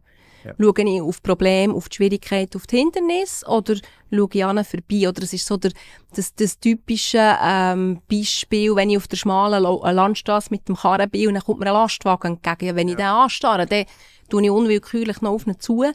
Steuere also schaue ich gescheiter dort, wo ich her will. ja. Und dann geht es gut nebendurch. Es ist auch noch interessant, etwas, was mir mega auffällt, und logischerweise fällt es einem immer bei anderen Personen auf, ist sehr oft, ähm, wenn man eine andere Person anschaut, ist einem selber ganz klar, was, äh, was dort die Hauptprobleme sind, wenn so ja für, ja für Problemlos. aber bei einem selber ist es wie so, so eine Faust vor dem Gesicht, aber man schaut einfach so vorbei, man sieht sie, man, man weiß, sie ist gestorben, man schaut wie nicht an. Und ich habe auch das Gefühl, das ist irgendwie so etwas anschauen, ist halt, ähm, tut weh vielleicht, oder ist, aber man kann, wie, wie du äh, gesagt hast, mit 19, mit dem da hat eigentlich jemand so deinen Kopf genommen und so, schau jetzt, da, das da. ja. Genau. Ja. Ja. es tut schon weh, oder, das Heranschauen. Und wir- darum sind wir betriebsblind. Aber eigentlich wird es dort spannend. Und eben, du hast das vorher mal gesagt, es, eigentlich sollte man offener sein gegeneinander gegenüber. Vielleicht ist der andere dann mal hässig, aber eigentlich bringt es mehr. Und Das ist ja eigentlich ein Zeichen von Zuwendung und vom, vom Wohlmeinen, wenn ich einem anderen nicht irgendeine Illusion verkaufe, sondern ihm das sagen, was ist, und halt in Kauf nehmen, dass er mal sauer auf mich ist. Das ist ja eine Investition in eine Beziehung hinein. Braucht auch Mut. Braucht sehr viel Mut. Ja. Sowohl bei anderen als auch bei einem Ja. selber. Ja. Aber es ist schon eindrücklich, wie betriebsblind man bei sich selber Es kann ist, ja, es ist Wahnsinn. Es ist Wahnsinn. Und, und eben gerade, weil man. Ich, ich finde, man sieht bei anderen Personen, gerade wie betriebsblind man wahrscheinlich selber ist. Oder? Genau. Weil äh, man Genau. ist ja selber definitiv nicht perfekt. Das heißt, man sieht, aha, okay, gut. Also, wenn da so eine Betriebsblindheit ist, was ist es denn bei mir? Ja, Ja, genau. ja, ja, ja. Oder dort ist so das Thema eben das Ego. Wie, wie gehe ich mit meinem Ego, mit meinem Selbst um, finde ich noch so ein Wichtiges. Oder das brauchen wir, das ist wichtig, das hilft uns, unsere Individualität zu wahren, aber man sollte es nicht zu fest von der Leine lassen. ja. Also wenn man nicht aufpasst, wird aus dem Ego ein unerzogener Köter, Ja. der aufsteht und kläfft und noch beißt im schlimmsten Fall. Also lieber bei Fuß oder der kurzen Leine. was ich jetzt einfach rein, ich weiß nicht, ob das technisch ist, aber was ähm, ich tue auch meditieren und was, also schon länger und was man, was ich immer wieder merke, ist wie so, eh, für mich ist es schwierig auseinanderzuheben zwischen Gedanken und dann aber physische Gefühle, wo sich eigentlich wie physisch manifestieren oder Emotionen. Äh, Was ist der Unterschied zwischen ähm, Emotionen, einem Gefühl und einem Gedanken? Äh, äh, kann man das in einfachen Worten äh, beschreiben? Also was ich unterscheide, ist Gedanken, Gefühl und Körperwahrnehmung. Es gibt ja noch Unterscheidung, Ah. eben, was sind Gefühle, was sind Emotionen. Das ist, hat mich nie so überzeugt. Und Okay. mit durch, dort Mhm. wird es kleinteilig. Mhm. Aber Gedanken kann ich als Text wiedergeben. Oder Ja. das könnte ich aufschreiben. Oder es kann zum Beispiel als Geschichte kommen. Hingegen ein Gefühl, das ist, wie beschreibe ich das? Eben, es ist gar nicht so einfach. Das ist eine psychische Entität, wo ja, wie beschreibt man das? Das ist eine ganz gute. Mhm. Oder ich kann sagen, was es für Gefühle gibt. Ich kann Angst haben oder Kummer oder ich kann Freude haben. Aber wie beschreibt man das? Körperwahrnehmungen hingegen sind Rückmeldungen, kann man vielleicht so sagen, Körperwahrnehmungen sind Rückmeldungen von meinem Körpersystem und vielleicht sind Gefühle Rückmeldungen von, von meiner Psyche, von meiner Seele. Also das ist, ich würde sagen, die Intuition. Es ist wie eine, vielleicht eine implizite Abschätzung von Situationen, die viel breiter ist, aber unschärfer und sich in einem Gefühl niederschlägt. Hingegen, ein Gedanke läuft eher über unseren analytischen Verstand, über die Ratio, über die Analyse. Und dann haben wir noch den Körper drin, der uns Körperwahrnehmung als Rückmeldungen gibt. Macht das so einigermaßen ja, ja. Sinn? Aber ist denn das eine Linie? Also ist das, ähm. Ist das, ist das ein Dreieck? Oh. Es ist ein Dreieck. Okay. Für mich ist das wirklich ein Dreieck und die, die spielen zusammen. Oder? Und die hängen auch zusammen. Gedanken, die Gefühle beeinflussen, Körperwahrnehmungen können Gedanken beeinflussen. Die sind so in einem dynamischen Gleichgewicht drin. Und gerade wenn es hoch hergeht, ist es extrem schwierig, das noch auseinanderzuhalten. Dort muss ich mich manchmal eine Nase halten. Das ist mein Daily Business. Ja. Ich habe Supervision, ich habe Selbsterfahrung, ich kann das. Aber für meine Patienten ist das schwierig. Wenn ich sage, was hat ihr für Gefühl, was hat ihr für Gedanken, dann schauen sie mich so an. Und dann muss ich ihnen helfen, ja, was gibt es denn überhaupt? Mhm. Ein Dreieck, okay. Und Dreieck. das heisst auch, also eigentlich, ähm, du hast ja gesagt, du, du schreibst oft. Mhm. Ähm, tust du, wenn du schreibst, tust du einfach, was dir, was dir gerade aufkommt, also echt deine Gedanken niederschreiben. Ähm, oder, oder, oder hörst ja. du zuerst, nachher, äh, wie schreibst du? Also es, beim Schreiben lässt es. Ja. Also es ist wirklich... Es ist Schwätze auf Blatt Papier eigentlich. Wunderschön gesagt. Ja. Aber ich mache es so schon lange. Oder ich habe irgendwie ja. hunderte und tausende von Tagebuchseiten so gefüllt. Und von dem her läuft schon, es eben auch geübt in dem Sinn. Und von dem her komme ich heute relativ zackig an die inneren Stimmen her. Ja.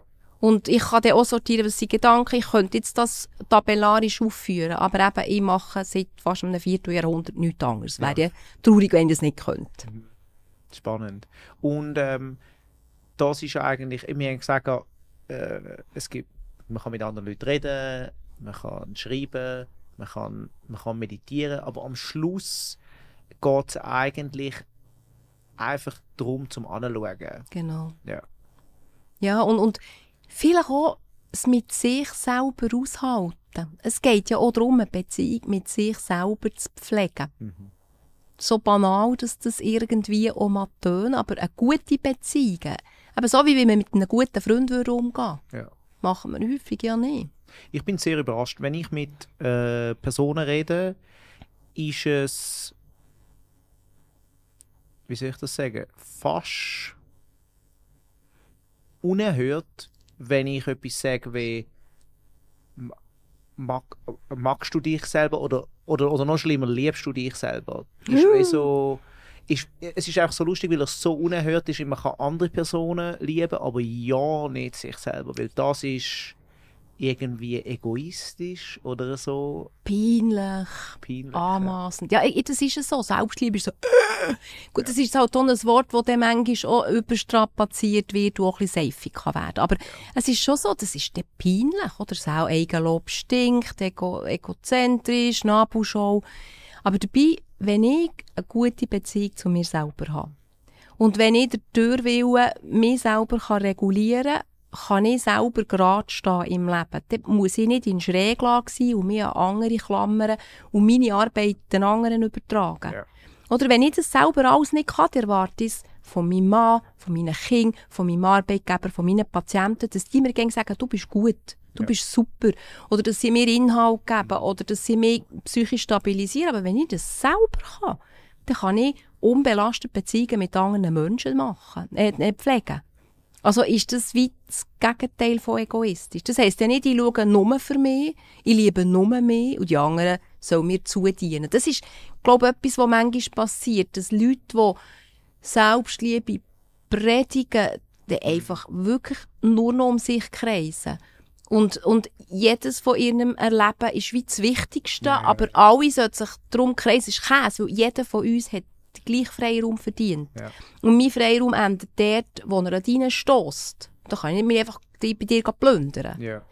Also es braucht den Respekt vor einem anderen, es braucht ein, eine Fairness, aber dann finde ich es überhaupt nicht egoistisch. Ja, ja. Also, ich ich finde einfach lustig, dass das kontrovers ist, dass man alle anderen kann mögen, aber nicht sich selber. Ist irgendwie kontrovers.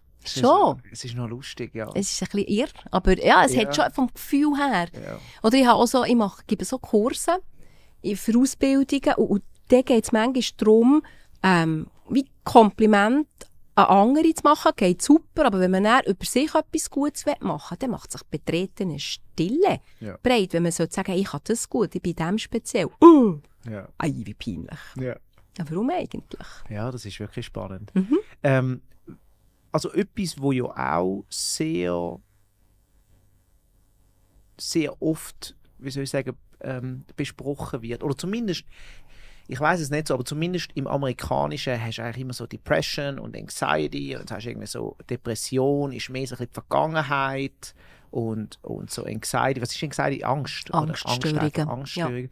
Ähm, äh, Angststörungen sind mehr so in Zukunft, so äh, sich Sorgen machen über die Zukunft und so. Und jetzt, ähm, ich habe irgendwo mal von dir gelesen, dass du auch mal gesagt hast, so, es gibt Platz für Vergangenheit und es gibt Platz zum das anschauen, aber das Aufarbeiten, das klassische so Aufarbeiten von der Vergangenheit ähm, ist nicht so hilfreich oder nicht gleich hilfreich wie ähm, äh, die Gegenwart und die Zukunft. Ähm, wie, wie schaust du das? Oder vielleicht kannst du das auch noch ein bisschen nuancen. Ein bisschen- Genau, Ja. weil man könnte es ja missverstehen. Also ob ich sage, vergessen wir die Vergangenheit, ist völlig wurscht, wir schauen nur die Gegenwart und die Zukunft. Und so ist es nicht gemeint. Es ist einfach so, dass jeder Patient, der zu mir kommt, das Gefühl hat, «Gell, jetzt tun wir mal die Kindheit aufarbeiten. Ja, ja. Und ich sage, ist gar nicht nötig. In vielen Fällen ist es nicht nötig. Und ähm, es könnte sogar eine Falle sein. Oder wenn man sich genug lang in der Vergangenheit verdörlt und, und der Therapeutin hübsch beschäftigt hält, mit dem kommt man nicht noch in die Verlegenheit, müssen etwas in der Gegenwart zu ändern Mm. und für die Zukunft zu schauen, oder? Also es gibt nicht dort so Beschäftigungstherapien für, für Therapeutin, das kann nicht die Idee sein. Aber es, seien wir ehrlich, es, es kann halt schon sein, wenn, wenn ich merke, ein Mensch steckt immer wieder in den gleichen Muster, es passiert immer wieder das Gleiche, dann lohnt es sich, hingern zu schauen. Aber nicht für ihn eine Opferhaltung zu, eine Opferhaltung zu holen und zu sagen, hey, bin so ein Arm, ich kann nicht anders, sondern für, für die Gegenwart und die Zukunft etwas zu lernen und zu verstehen. Ja. Und dann sind wir wieder bei Gegenwart und Zukunft. Es geht einfach auch darum, den Leuten deutlich zu machen, man kommt nicht darum um, selber etwas zu machen. Ja. Und sich auseinanderzusetzen. Psychiatrie bringt nichts, wenn man eben einfach reinhockt und sich lässt berieseln von der Aura vom Therapeuten, passiert einfach genau gar nichts. Ja. Oder es ist nur eine Zapfsäule vom Therapeut, das hat nur so lange, wie man da ist und kaum ist man draussen, ist nichts gegangen. Die Umsetzung ist wichtig, die eigene Arbeit. Dieser, dieses Buch heißt ja auch jenseits der Sprechstunde. Ja, und das heisst vor allem, das Rezept sind Sie. Ja. Und das ist auch ganz wichtig, weil viele Leute haben das Gefühl, gerade jetzt, als ich das Buch geschrieben habe, ihr seid die Lösung. Ihr seid die, die ich gesucht habe. Ihr könnt meine Probleme lösen. Nein, Ach, wirklich? Du schreibst sogar am Anfang vom Buch genau das Gegenteil. genau. Ja. Aber das ist halt so, das ist das Klassische. Oder wenn ich zum Hausarzt gehe, ist mein Teil nicht so aktiv. Oder Ja. dann erzähle ich ein und dann macht er ein Labor und dann macht er ein Röntgen und dann tut er vielleicht Physio verordnen und dann Ja, tut er ja. ein Medi. Und dort ist die Patientenrolle viel passiver. Ja, Aber ja, in Psychotherapie, ich komme in den Kopf nicht rein, ohne dass der Patient mich reinlässt. Mhm. Und das ist mir auch so wichtig, oder? Das Buch ist nicht für irgendjemanden zu sagen, ich habe recht, Boschar ist super, sondern hey, ihr könnt selber. Ja. Das ist das Ziel. Ja. Und jetzt, was ist der erste Schritt von einer Person, die sich nie mit so etwas auseinandergesetzt hat? Das Buch lesen. ja, also weißt du, was, wo, wo muss man anfangen? Muss man zuerst we also was sind die ersten 1000 Wörter? ich, ich, ich habe versucht, die, erste, die ersten 1000 Wörter da reinzubringen. Ich Okay. komme immer Ja. ein bisschen in Verlegenheit, was heisst, sagt man die ersten zwei, drei Schritte, es ist eben schon Ja. noch kompliziert. Ja. Oder wegen dem, ich merke, wenn ich irgendein kurzes Interview gebe und nachher habe ich wie fünf Sätze, sagt mir die wichtigsten Sachen, dann ist es ein bisschen knapp. Ja. Eben, es geht wirklich mal zuerst darum, Grundverständnis aufzubauen, wie funktioniert die Psyche eigentlich, warum braucht es äh, eine aktive Haltung, warum, was ist Selbstwirksamkeit, was ist Selbstverantwortung, wie geht das alles? Und dann kann man die anfangen, sich die Werkzeuge anzueignen. Und das ist so ein, ein Aufbau, oder ein, ein, ein Instrument, würde ich dir ja auch nicht einfach das Cello ja. oder Bogen in die Hand drücken und sagen, jetzt schrumm mal. Du musst von links nach rechts. Ja, genau. Es ist schon ein bisschen komplizierter, ja. als das nur ein, zwei Sätze würde erlauben. Ja, ich habe auch gemeint, Phasen. Also das, das ist eigentlich, man, man, eignet sich so ein bisschen das Vokabular an, genau. beziehungsweise wie alles funktioniert.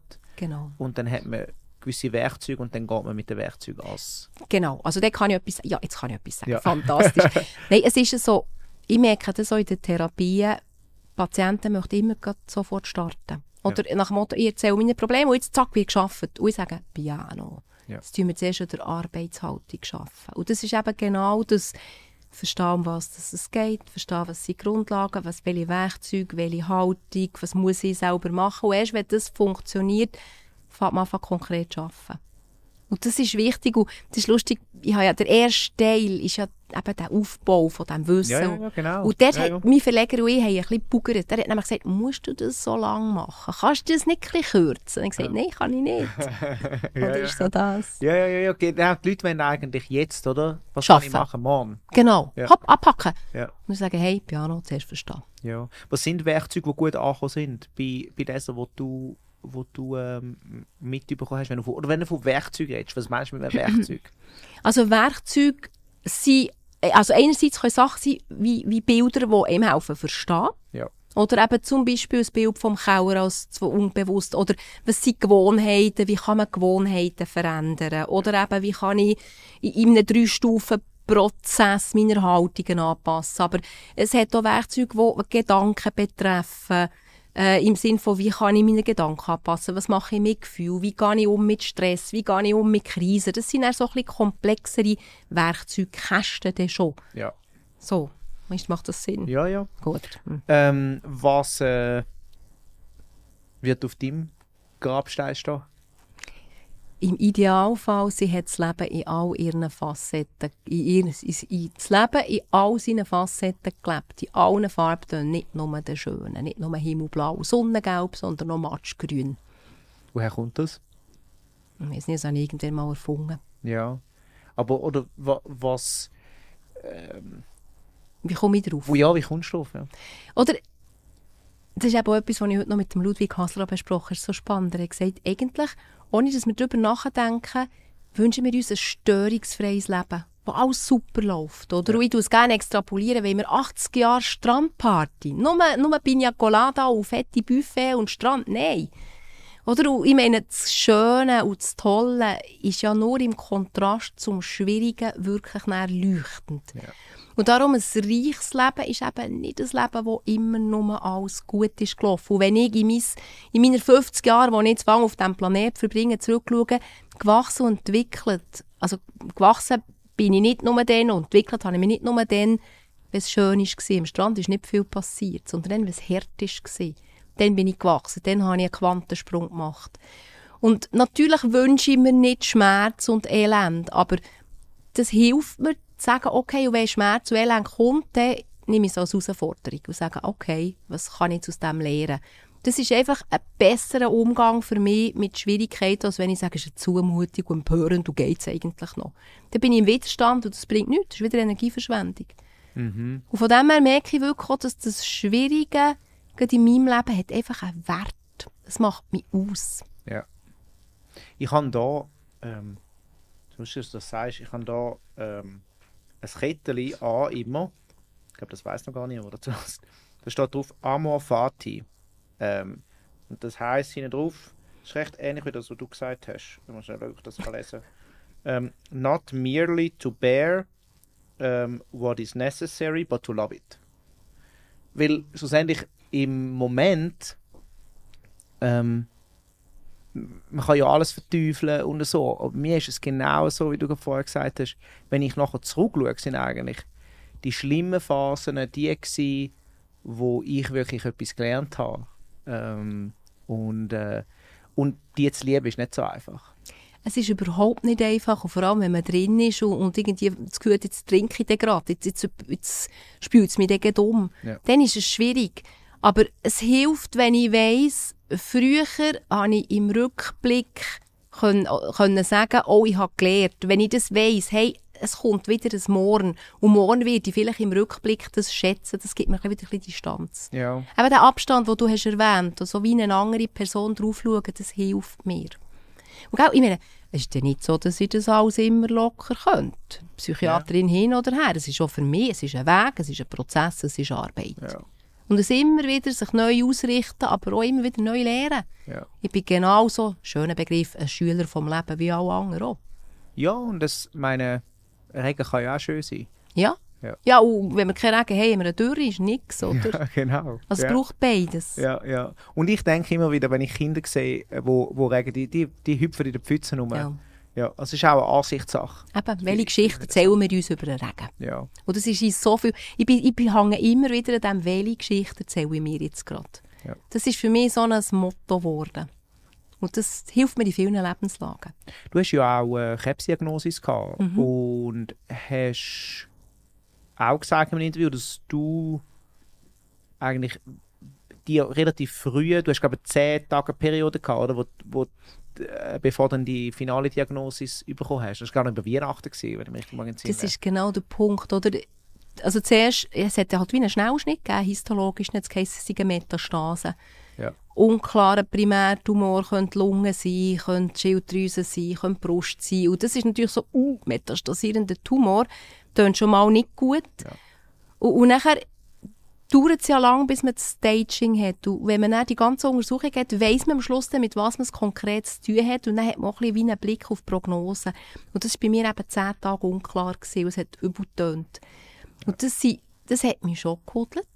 Und wenn man sagt Ja, das ja mal, brutal, ja, ja. sag das mal Mann und, und Töchtern, dass du eine Krebsdiagnose hast. Aber es waren ganz, ganz wertvolle zehn Tage. Ja. Und, und natürlich muss man jetzt aufpassen, oder, dass das nicht unbarmherzig oder grosskotz tönt. Und ich habe ja auch Glück gehabt, es ist jetzt gut gekommen. Und, aber schon in diesen zehn Tagen, ich weiss noch, am Tag eins habe ich gesagt, es ist nicht eine Strafe, es ist eine Chance. Es ist eine Chance. Irgendwie, das habe ich immer gewusst. Und es hat mir so viel gebracht. Die, mit dem muss man sich die grossen Fragen stellen. Oder wenn man Weihnachten feiert und nicht weiss, bin ich den nächsten Weihnachten noch da, dann schaust du her. Dann bist du definitiv über der Krisengrenze. Und das kann eben wirklich eine Hilfe sein. Ja. ja, eigentlich ist ja der Tod der ultimative Ding, wo man nicht anschaut. Ja. Wenn wir vorher von Ja. der Faust vor dem Gesicht geredet haben. Ja, ja, das ist das grosse Thema, ich glaube, das uns auch in der Medizin sehr, sehr beschäftigt. Wir haben so ein bisschen, wie heisst es, Ars Moriendi, die Kunst des Sterbens, Ja. haben wir verloren. Ja. Oder früher haben wir müssen, und heute haben wir das Gefühl, wir müssen nicht mehr, weil wenn die Medizin sich noch ein bisschen Mühe gibt, dann können wir das mit dem Sterben draussen vorlassen. Ja. Aber ich habe das Gefühl, es geht uns nicht besser. Ja. Oder die Angst vor dem Tod und das Festklammern am Leben ist grösser oder es ist mehr geworden. Obwohl sie eigentlich paradox ist. Ich, für mich selber wünsche ich mir, dass ich am Schluss kann sagen jetzt ist gut gewesen, dass ich kann loslassen Ja. Und nicht, dass ich mich am Tisch festklammer und mir jeden Finger einzu muss brechen, für, für das ich gehen. Aber das ist eine Lebenskunst. Das hat damit zu tun, wie wir leben. Und eben, dass wir jetzt schon her schauen. Ja. Das ist Kampfwert gesteigert. Wirklich. ja, das ist schwierig. Das ist schwierig. Das ist schwierig. Jetzt, ähm, was hast du aus, dem, aus deiner, also nachher hast du die Diagnose gehabt Mhm. ähm, und was hast, hast du nachher gerade etwas verändert? Also weißt du, ist das so, äh, ist das so etwas gewesen, wo du nachher so bist, okay gut, also jetzt muss ich, jetzt muss ich, ich kann jetzt, was hast du in diesen 10 Tagen realisiert für dich? ich, ha, ich bin so Superwoman-mässig unterwegs gewesen. Ja. Oder einfach, ich kann alles, und so ein bisschen Leitungsjob und nachher noch schreiben und Referat und noch Familie, ist überhaupt kein Problem, super, juhu. Und bis ich irgendwie gemerkt, bist du eigentlich vom Aufbissen? Oder? Und ich habe schon das Gefühl, das ist nicht von ungefähr gekommen. Ich habe mich schon erschöpft in dem Innen. Und ich habe meinen Körper einfach so als Werkzeug genommen, damit nochmal einfach zu parieren hat, oder? Und sonst Schnabel zu. Und dann hat er gefunden, so nicht mehr. Ich jetzt mitreden. Also ich bin, ich gehe seitdem besser mit meinem Körper um, zum Beispiel. Ich habe eben auch angefangen zu meditieren. Das hat auch in, in die Zeit hineingefallen. Ich, ich nehme mir mehr Zeit, ich nehme mir mehr Pause. Interessanterweise bin ich nicht weniger schnell oder weniger leistungsfähig als früher, überhaupt nicht, aber ich will nicht mehr. Irgendwann stellt es an und ich finde, hey, schläft jetzt mal einfach abbremsen. Mhm. Ich bin vernünftiger geworden. Aber auch der, das ist ein Auf und ein Ab. Ich bin immer noch nicht ein Couch Potato. Ja, ja. Also es ist nicht tiefenentspannt und zähnmässig, aber weniger. Und ich habe das Gefühl, so wie ich jetzt unterwegs bin, ist es in einem Gleichgewicht. Mhm. Mhm. Und auch, also du sagst, man kann eigentlich, äh, wenn man so sagt, runterfahren und trotzdem relativ viel machen. Also äh, du schreibst, du bist ja immer noch, also meine, hm. ähm, leitest, leitest jetzt dann wieder... Ähm, ähm. Ah, ich habe jetzt einen Chefarzt. Ich habe einen wunderbaren, ja. engagierten Chefarzt mhm. mir. Das habe ich abgegeben. Ja. Oder ich habe ja dann eine neue Stelle angenommen ja. nach dieser Krebsbehandlung, die ich vorher schon eingefädelt habe, ja. wo, einfach, wo schon näher von daheim ist und nicht mehr immer einen exorbitanten Arbeitsweg. Aber es ist wieder eine Institutionsleitung, eine medizinische. Und ich habe einfach gemerkt, auch, auch wenn ich 50 arbeite, man kann keine halbe Leitung haben. Und die anderen 50% bin ich halt am Telefon, aber die Verantwortung habe ich gleich. Ja. Und das habe ich jetzt abgegeben. Ich habe gesagt, ich kann die medizinische Leitung von einer Institution nicht mehr haben, mit allem, was ich daneben mache. Und das hat aber auch geheissen, Status aufgeben. Das Lustige ist, ich, bin, ich habe immer leitende Ärztin geheissen. Und dann habe ich mich wie tränenreich von dieser Rolle verabschiedet und gesagt, ja. so, ade, jetzt bin ich wieder leitende Ärztin. Ja. Nur habe ich jetzt eben einen Chefarzt oben dran. Ja. Und bin froh. Aber das erlaubt dir dann eigentlich auch, ich, das, etwas, was ich mega gemerkt oder wo ich, sagen wir, ich würde sogar sagen, wo ich mega gelernt habe, ist so, vor allem so im Karrierebereich schaut man oft so, man schaut so Karriere an und nachher, wie kann man das Leben so rundum, so rundum äh, gestalten irgendwie. Und ich habe so gemerkt, also ja, aber wenn man es so macht, dann, es, äh, sagen wir, das Leben hat zehn verschiedene Faktoren, zehn verschiedene ähm, Aspekte. Aspekte, genau. Mhm. Und man nimmt einen Aspekt und wenn man dort ein bisschen umdrüllt, dann ändern sich alle anderen Aspekte und irgendwie schaut man das gar nicht so richtig an. Jetzt, ich habe es auch schön gefunden, wie du es gerade gesagt hast, weil ich meine, du schreibst ja, du hast ein Staatsbuch da geschrieben, mhm. ähm, du schreibst deine Krimis, ähm, du hast auch eine Familie daheim, ähm, Kinder daheim und, ähm, und, und kannst trotzdem noch leitende Ärztin sein, musst jetzt nicht die ganze, den, den ganzen Kuchen machen, aber schlussendlich, es, äh, wie soll ich sagen, der ganze Garten, wenn du so anschaust, hast du ja eigentlich, hast ja eigentlich alle die Sachen, die du möchtest machen und ich habe das Gefühl, manchmal, wenn man jetzt das auf der Karriere-Dings anschaut und sagt, so, ja gut, sagen wir jetzt, du wirst jetzt das 100% machen, weil du jetzt möchtest einfach, dann, dann hättest du ja die anderen Sachen, könntest du dann nicht mehr machen. Genau. Ja. Ich glaube, das ist für uns Frauen so wie eine Chance. Oder Mann, von Männern wird, gerade wenn sie Karriere machen häufig verlangt, also 80 Prozent kommt schon, oder? Ja. Und bei uns Frauen ist es, gerade wenn wir Familie haben, eher noch akzeptiert, dass man eben nicht prozentig schafft. Ja. Und das ist für mich eine riesige Chance, oder? Dass, dass, dass ich so verschiedene Sachen machen kann, der Türwille auch in verschiedenen in verschiedene Bereiche hineinschauen, nicht immer nur im Therapeut, Arzt, Kuchen rotieren. Das ist eine riesige Chance, aber es ist ja eine Herausforderung. Oder ja. wenn man mehrere Hüte gleichzeitig ja. in Luft hat, dann ist es auch noch so ein bisschen anstrengend, aber cool. Ja. Ja. Aber es ist eben die Frage, Mut zur Lücke ist für mich wichtig. Wenn ich dann noch alles perfekt machen will, dann... Uh, Mut zur Lücke. Mut zur Lücke ist auch so ja. ein Lebensmotto. Mhm. Genau, und eben nicht perfekt sein. Ja. Oder die Kunst des Fallens. Kunst des. Hast, hast, ja, was sind so deine Lebens, Lebensphilosophien, wenn du es müsstest? Hast du eine gesagt, ja. Ja, das ist eben, das, das dürfen Anfänger sein. Das ist mir wichtig. Eben, welche Geschichten erzähle ich mir? Die Frage stelle ich mir immer wieder. Und nachher mit dem Benz Friedli kann ich sagen, es ist kompliziert. Oder das immer sich wieder bewusst machen, hey, das Leben ist kompliziert. Und wir ja. hätten es so gerne einfach und eindeutig, aber das gibt es einfach nicht. Und mit dieser Komplexität leben und die aushalten. Oder ich, ich hätte manchmal auch gerne, dass es entweder so oder so ist. Aber die Tatsache ist, dass ich manchmal wie zehn Faktoren gleichzeitig schwebend parallel nebeneinander habe und auch ein paar Widersprüche drin. Und das gehört zum menschlichen Leben. Dass das eine und das andere gleichzeitig da ist und das passt trotzdem irgendwie zusammen. Und das ist ja auch etwas, wo ich, wo ich irgendwie das Gefühl habe, dass im, im politischen Diskurs, aber auch sonst, die Leute haben immer mehr äh, Fähigkeit verloren, um eigentlich ein Paradox im, im Kopf hineinheben, dass zwei Sachen, Genau. beide können Recht haben und man kann Richtig. nachher nicht darüber reden. Genau. Ähm, und nicht, ich habe Recht, das heißt du, bist, du hast nicht Recht. Genau. Ich glaube, das entweder oder, das tut ganz viel Entwicklung hemmen und lähmen. Und das, wenn man wirklich, oder sagt, oder wir sind jetzt vielleicht zehn Köpfe und, und jeder hat seine Perspektive und seine Idee und man muss jetzt nicht schauen, welcher hat Recht. Sondern was kann jeder beitragen? Finden wir einen gemeinsamen Nenner? Aufhören, einander Positionen um den Ring zu schlagen? Schauen, haben wir gemeinsame Werte? Können wir uns auf etwas einigen? Finden wir irgendetwas, wo wir alle sagen, okay, mal. Das wäre, glaube ich, die grosse Herausforderung. Wir kommen dort hin. Ähm, ja, bist du, bist du grundsätzlich, ähm, wo, wo findest du, stehen wir als, als, als Gesellschaft derzeit? Was sind unsere, ähm, ich meine, du kommst wahrscheinlich so ein bisschen einen Querschnitt ähm, über.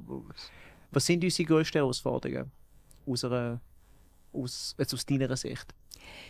Ich glaube, eine ganz grosse Herausforderung ist, dass wir aus der Komfortzone in die Abenteuerzone überschreiten. Dass wir akzeptieren, dass jetzt ein bisschen anstrengender wird. Oder dass wir nicht mehr eine Seepromenade haben, sondern dass der Weg ansteigend wird. Und dass wir bereit sind, ähm, die Anstrengung auf uns zu nehmen und dass wir auch bereit sind, die richtige Ausrüstung uns anzueignen dafür, statt immer uns aufzuregen, dass es nicht mehr Seepromenade ist, die flach ist und gebig. Also das, das Akzeptieren eben so, wie es auf deinem Anhänger steht. Es ist im Moment so, wie es ist. Alles Karten auf den Tisch, weil das ist ja beim Einzelmensch oder ob das jetzt eine ganze Gesellschaft ist, eigentlich der Mensch funktioniert immer gleich, ob Mikro- oder Makroebene. Also wirklich das Heranschauen, was ist, aufhören wollen, Illusionen nähren oder die Fassade zu wahren, also die Träume von Fünfi und Weckli und es muss doch machbar sein, einfach mal, was haben wir? Und dann geht es halt auch darum, wir haben es jetzt mit limitierten Ressourcen zu tun. Da bekommen wir Schnappatmung, weil bis jetzt haben wir immer alles sofort und, und dann noch gut. Und jetzt müssen wir uns einfach überlegen, wir haben nur noch so viel, wie verteilen wir das jetzt? Und dort möglichst sinnvoll. Und wichtig ist mir auch, dass wir nicht mehr so viel delegieren, sondern wieder mehr zu uns nehmen, was können wir selber, was kann ich selber, ohne Fachleute, wo, wo kann ich selber gerade stehen, das ist mir wichtig. Und dann eben, dass wir im Experimentmodus bleiben, dass wir uns das zugestehen. Oder wenn wir nur die Lösungen können anerkennen, die auf der Makroebene schon ziemlich gut funktionieren und eben alle gut finden, dann werden wir nie Lösungen finden. Dann sind wir nur am Debattieren. Und ich finde all das so gut, wo Leute Ideen haben und einfach mal ausprobieren im Kleinen. Ja. Und wenn es dann funktioniert, kann man es ausweiten. Aber sich dafür einfach mal auszuprobieren. Wir, tun- wir haben im Moment viele Kritiker und Motzer und zu wenig Macher. Ja. Oder die, wo, wie, wie heissen, Waldorf und, und Statler heissen die, glaube ich, bei Muppet Show. Die beiden alten Herren, die alle bei der Loge hocken sagen, «Nee, nee, nee, nee.» Das ist eine beliebte Rolle, aber wichtig wäre, dass wir auf der Bühne stehen. Mhm. Und wenn halt Mozart dann hässig auch. Ja. Auf der Bühne ist irgendwie gleich cooler. Ja, ja. So ist so der, in der Arena und nicht auf der und, und, und ge- ja, genau nicht. In den Zuschauerrängen. Ja, genau. Aber ich glaube, mit Kritik und mit Anprangern und mit Nörgeln und mit Empörtsein bringen wir nicht mehr abartig viel her. Das gibt dem so ein gutes Gefühl, wir machen etwas, aber eigentlich macht man ja nichts. Ja. Das ist nicht konstruktiv.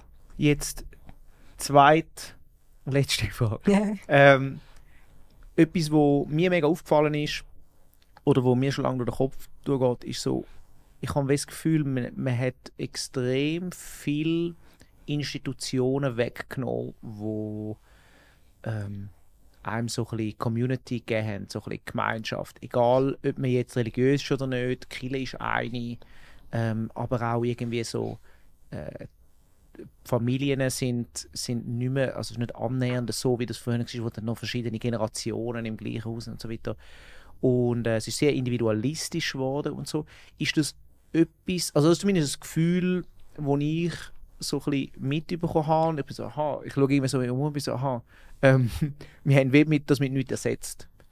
Ähm, Oder wir glauben, wir haben es ersetzt mit den sozialen Medien und das ist eine Illusion. ja. Es ist einfach, es hat auch tiefe Fehler vielleicht ein bisschen. Ja, Ja. mehr als nur. Ja. Ist das etwas, wo du merkst, also weißt, ist das etwas, wo das, was ich jetzt gerade gesagt habe, tut sich das widerspiegeln bei den Leuten?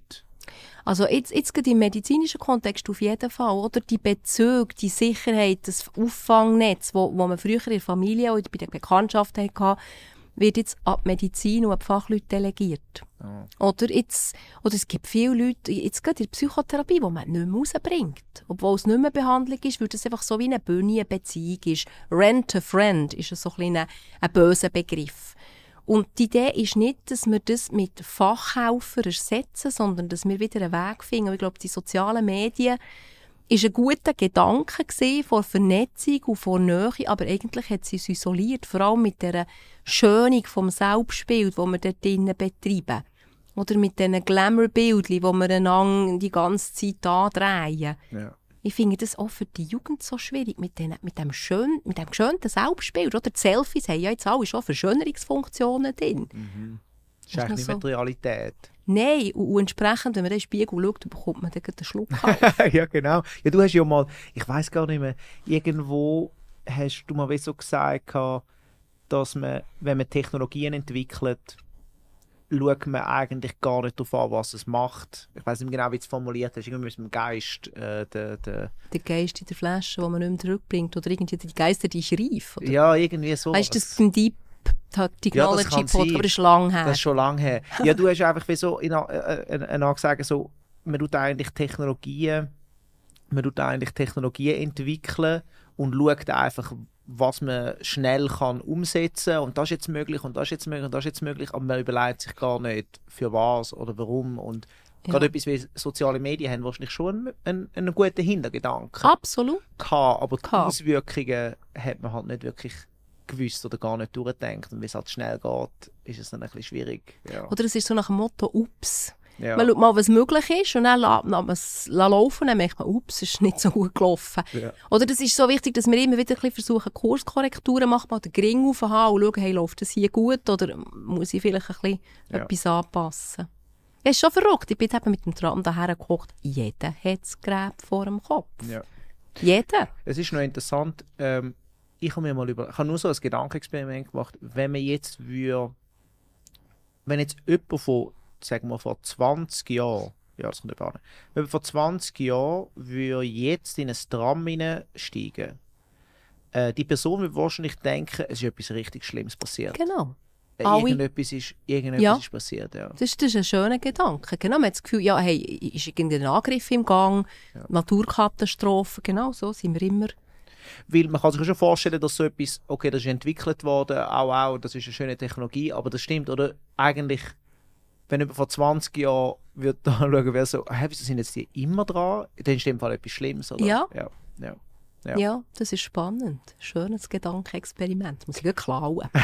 jetzt, ähm, was wir immer als letzte Frage haben hier auf dem Podcast, ist ähm, eine Challenge für äh, die, die zulassen. Und so, das kann eine kleine Challenge sein, das kann etwas Größeres sein, das kann eine Challenge für einen Mann sein, für eine Woche, für einen Monat. Ähm, da kannst du komplett über, äh, entscheiden. Ähm, und ähm, ja, was, was wirst du für eine Challenge? ich würde sagen, macht mal eine Viertelstunde nichts. Hockt einfach und macht nichts und schaut mal, wie das so tut. Mhm. Kleine Challenge, die doch nicht ganz so klein ist. Was, was macht das? Es kann stressen. Es kann mega stressen, oder? wenn man plötzlich auf sich geworfen ist und der Geist nicht mehr beschäftigt ist. Vor allem in der heutigen. Entschuldigung. Ja, kein Problem. Vor allem in der heutigen Zeit. Ja. ja. Oder wir wollen, Entschuldigung. Wir wollen ja dauernd aktiv sein, wir wollen dauernd, dass unser Kopf ist dauernd beschäftigt, das ist ja der Monkey Mind. Monkey ja. Mind sagt mir Meditation. Ja, genau. Und wenn der sich mal muss still haben das, das ist eine Herausforderung. Ja. Danke vielmals für deine Zeit. Und ähm, ja, 15 Minuten. Am besten gerade nach dem Podcast. Macht einfach mal nichts. Äh, danke dir vielmals, Esther. Jetzt, äh, wo findet man dich am besten? Auf deiner Webseite? Website. Ja, ja Website. Genau. Das ist www.esther-pauchart.ch Okay, perfekt. Und ähm, für alle, äh, die das Buch noch nicht haben, äh, das Buch von dir heißt Jenseits der Sprechstunde. Das Rezept sind Sie. Genau. Vielen Dank für deine Zeit, Esther. Merci und, dir. Schönes Tag noch. Merci, gleichfalls. Herzlichen Dank. Danke.